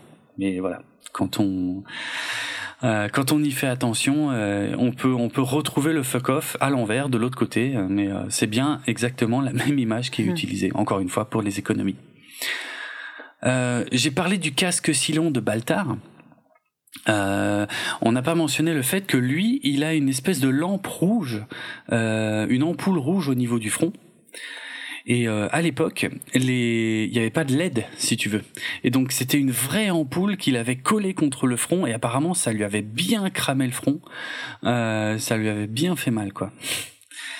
Donc voilà, les joies des années 70. Euh, j'ai quelques anecdotes également sur Bojet. On a un petit peu parlé de Bojet. C'est vrai qu'il est euh, assez présent, hein, euh, donc et, et, pour cause. il est interprété par un acteur qui s'appelle Jack Stoffer et il devait revenir. Il devait lui aussi être un personnage récurrent pour le reste de la série. Seulement, Jack Stoffer, l'acteur, était pas disponible après avoir tourné ces épisodes-là parce qu'il devait tourner dans une autre série qui s'appelle La Conquête de l'Ouest, How the West Was Won Euh, et donc Glenn Larson, le créateur de Battlestar, lui avait dit OK, euh, donc tu vas pas pouvoir revenir tout de suite, mais on va te garder des petites apparitions quand même ici et là dans la suite de la série, et ton personnage sera vachement plus développé dans la saison 2. Saison 2 qui n'a jamais eu lieu. Donc euh, globalement, euh, on le revoit euh, dans un seul épisode. D'ailleurs, le prochain épisode qu'on traitera, il a une toute petite apparition dedans, mais globalement, à part ça, son personnage n'a jamais pu être développé. Voilà, c'est moche, mais c'est comme ça, hein, il pouvait pas le prévoir. Euh, les tenues noires quand il euh, saute en parachute sur euh. Euh, alors, si tu veux, il y a, y a deux types de plans quand il saute en parachute. Il y a des plans qui sont vus de loin où là c'était des cascadeurs en fait, c'était pas les acteurs eux-mêmes. Et tous les plans très rapprochés où on voit les acteurs, là en fait les acteurs étaient suspendus à une grue. Euh, juste, euh, en fait, ils n'ont pas vraiment sauté en parachute. Il y avait juste le moment où les derniers mètres avant qu'ils touchent le sol, quoi, pour qu'on puisse voir leur visage. Euh, oui, c'est vrai. C'est vrai qu'on les voit atterrir surtout. Ouais, ouais, ouais. Et voilà. Bon, encore une fois, c'est la magie du montage. Euh, mais ça marche assez bien. Et euh, les, moi j'ai lu euh, deux interviews séparées des deux actrices donc qui interprétaient Cassiopée et Shiba, qui ont toutes les deux trouvé cette expérience franchement géniale, où elles avaient l'occasion probablement pour la première fois de tourner des scènes d'action. on pourrait dire ça comme ça. Par contre, ce qui est plus rigolo, c'est que pour les hommes, ce tournage de cette séquence en particulier a été vachement moins agréable parce qu'apparemment les tenues qu'on leur avait euh, fournies euh, étaient des, tenues qui étaient plutôt euh, coupées pour les femmes. Et notamment au niveau de l'entrejambe ils étaient un petit peu serrés au niveau de l'entrejambe. Et en plus pour ces scènes de soi-disant parachute ils ont des, des, harnais qui sont justement si tu veux où un peu tout leur poids repose au niveau de l'entrejambe. Donc eux ils ont pas mal souffert pendant le tournage de, de ces trucs là quoi voilà. Euh, Qu'est-ce que j'ai encore? Ah oui, ça c'est un détail que j'aurais dû mentionner plus tôt parce que c'est pas vraiment une anecdote, mais euh, quand il pense, quand il réfléchit à l'histoire que raconte Kane, Kane il dit qu'il a, il a, il a constamment attaqué Gamoret, ok, pendant deux ans, deux Yaron. Euh, mais si le Pegasus attaquait Gamoray régulièrement depuis deux ans, comment ça se fait que les Cylons n'étaient pas du tout au courant qu'il y avait un deuxième Battlestar qui avait survécu euh, à l'attaque initiale sur les colonies? Ah. C'est bizarre, hein? Ça colle pas trop. Et t'as une anecdote qui va avec ça? Absolument pas. D'accord, ok. J'ai cru que t'allais... en fait, c'est. c'est parce que tu viens d'y penser là? Non. Non, c'est non parce que c'est pire que ça, c'est que j'y ai pensé pendant que je notais les anecdotes que, Mhm. que je recopie euh, d'ailleurs d'autres sources, et donc je l'ai je l'ai noté avec les anecdotes en fait, alors que j'aurais dû le noter dans l'autre dans dans le conducteur. Bref. Et parce que moi j'utilise plusieurs conducteurs, euh, sinon c'est pas drôle. Euh, non, euh, j'ai encore euh, voilà deux deux trois petites anecdotes euh, concernant euh, cet épisode. C'est que à l'origine, dans le script original en tout cas, euh, il était question de, de dire que Kane n'avait pas survécu à la fin de l'épisode. Et c'est la chaîne ABC qui a apparemment trouvé ça un petit peu trop sombre et qui a préféré que ce soit un peu plus ambigu à la fin, voire même qu'on finisse un peu sur une note d'espoir. Bah, même on si on ne le montrait hein. pas. Mais tout Ça à peut fait. faire un nouvel épisode. Mais exactement, et je me demande même de mémoire, parce que ça c'est un épisode euh, pour dans quelques temps, et là ça fait un moment que j'ai pas mis le nez là-dedans, mais je me demande même s'il n'était pas question de le faire revenir peut-être euh, dans la saison 2 également. Euh, en tout cas, comme on l'avait dit tout au début, cet épisode euh, a été remonté, ce double épisode a été remonté pour sortir au cinéma, euh, et ils avaient rajouté en plus quelques passages d'un autre épisode. Ben, c'est l'épisode suivant en fait, euh, ou d'un épisode qui suit, qui s'appelle Des flammes dans le ciel. C'est un épisode où il y a un incendie à bord du Galactica. Mhm. Et en tout cas, dans cette version cinéma, à la fin, ils avaient rajouté une voix off euh, pour dire que Kane avait bien survécu à la fin de l'histoire. Oh, ça c'est trop facile. C'est un peu facile, j'avoue que la fin de l'épisode tel qu'il est en version télé est, plutôt bien. hein. Ouais, c'était mieux même. Ouais, je sais pas pourquoi ils ont rajouté ça, mais bon, bref. Euh, dernière anecdote sur ce sujet-là, euh, il y a des comics publiés en 2018 qui s'appellent Battlestar Galactica versus Battlestar Galactica, où on a en fait les univers de la série originale et de la série euh, réimaginée qui se mélangent et qui se croisent. Et dans ces comics-là, on pouvait voir que Kane avait effectivement survécu à cette attaque euh, suicide et qu'il revenait et voilà qui qui revenait dans la suite de l'histoire.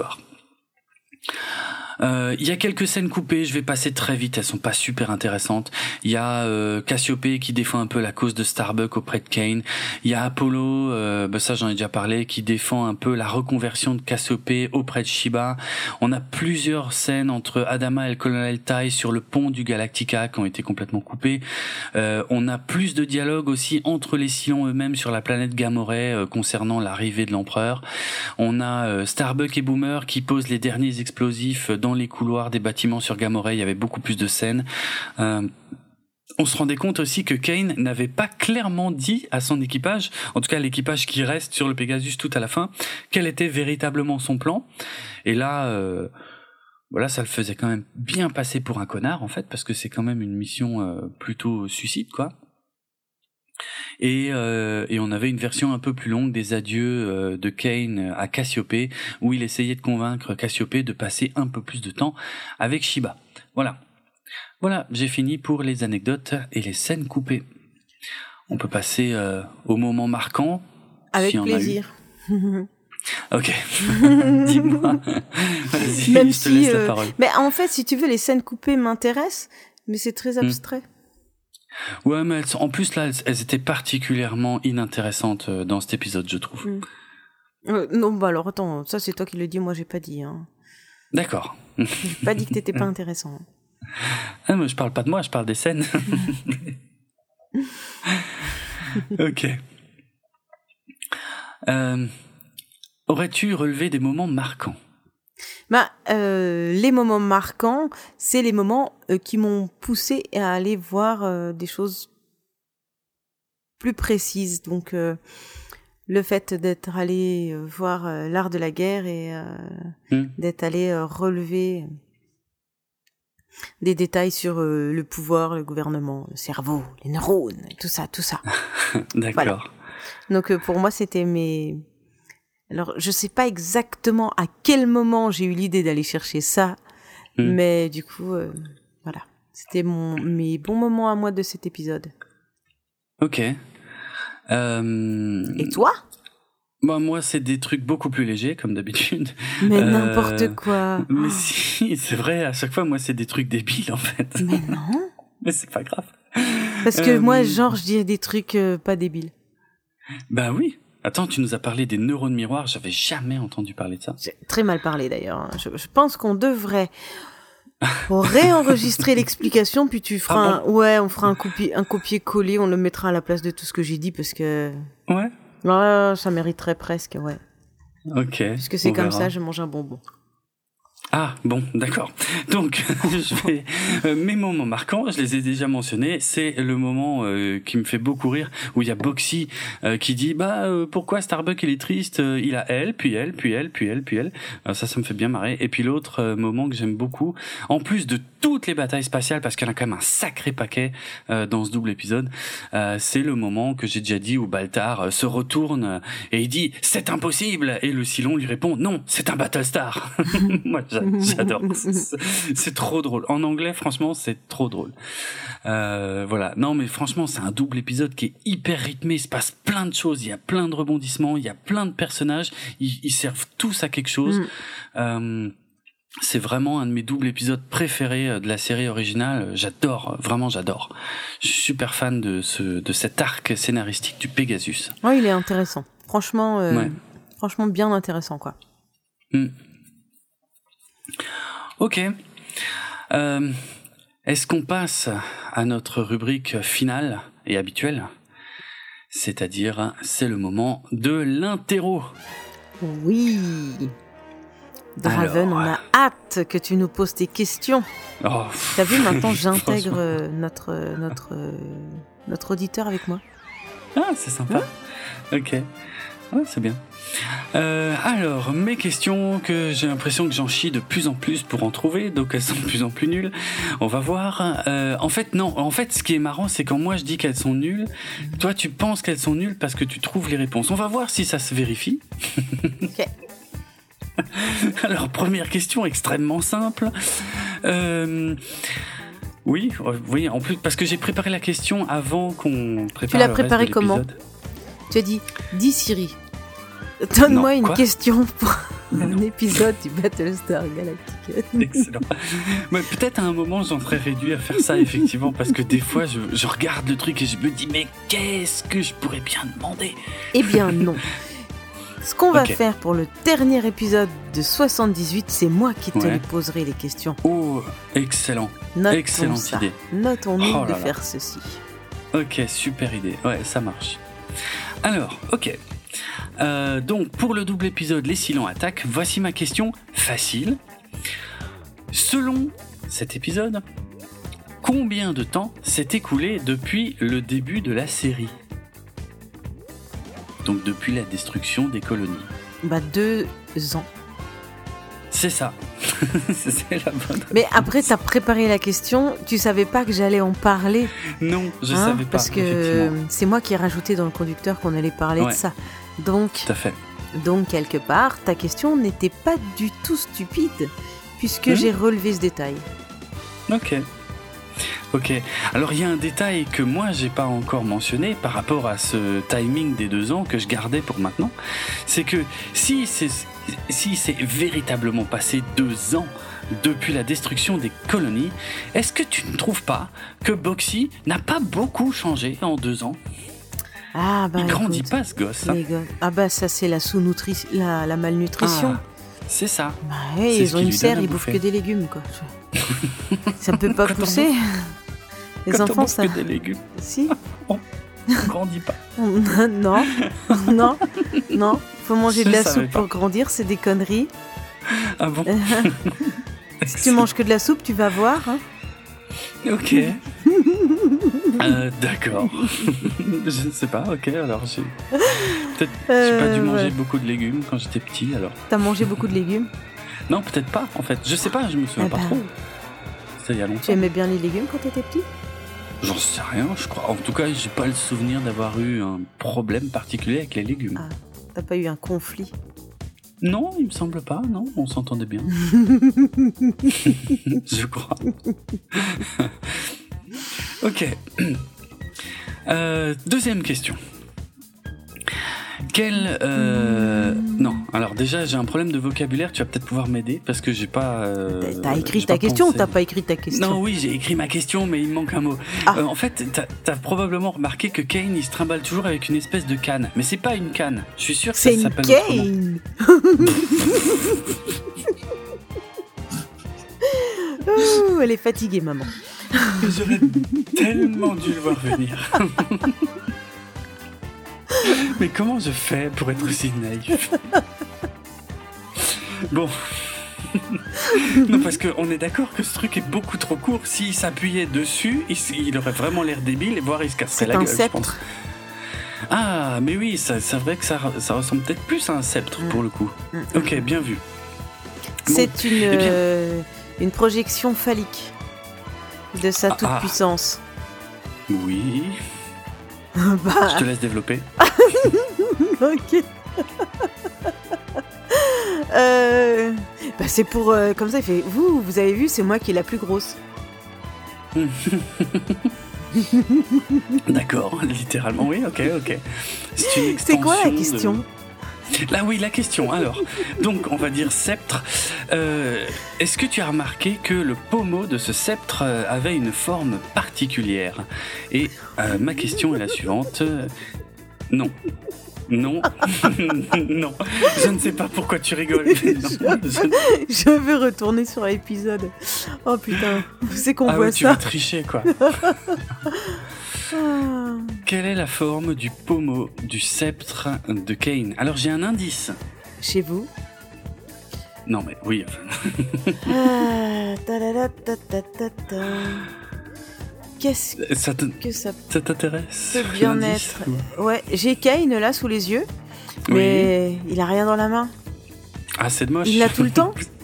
Ah, franchement, il l'a quand même bien ouais, souvent. Mais il y a un polo qui, qui est devant. Ah ouais. Allez, blablabla, dépêche-toi, montre-moi ta main. Tu vois bien que j'ai une question. Je peux dire l'indice Je peux dire l'indice d'abord parce que sinon après ça n'aura plus aucun intérêt. ok. Euh, tu as peut-être remarqué que sur les casques des pilotes de Viper, il y a un, il y a un symbole qui est euh, au-dessus.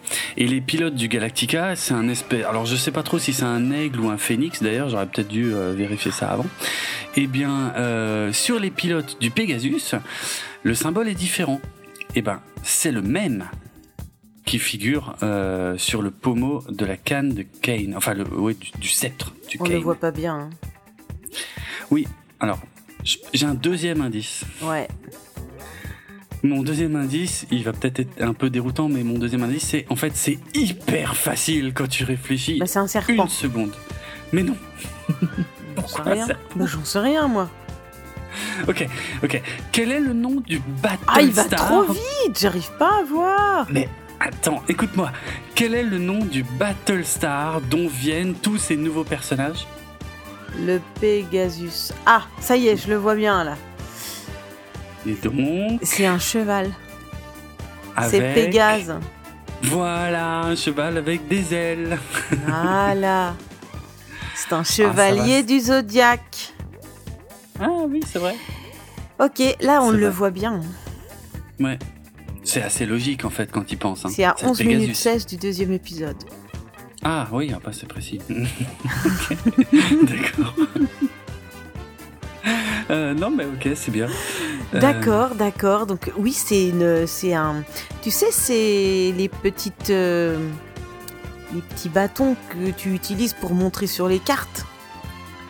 Oui. C'est pas une canne. C'est pour ça? Non, c'est pas une, non, c'est pas une canne. Ça, c'est vrai. Euh, c'est pas une canne. Non, mais avec sceptre, on était un peu plus près, mais c'est probablement pas vraiment un sceptre non plus. Je sais pas. Je sais pas comment ça s'appelle. Mais en même temps, quand t'as quelque chose dans les mains, ça te donne de la contenance. C'est ça. Voilà. Mm. ouais. Hein ouais, tout à fait.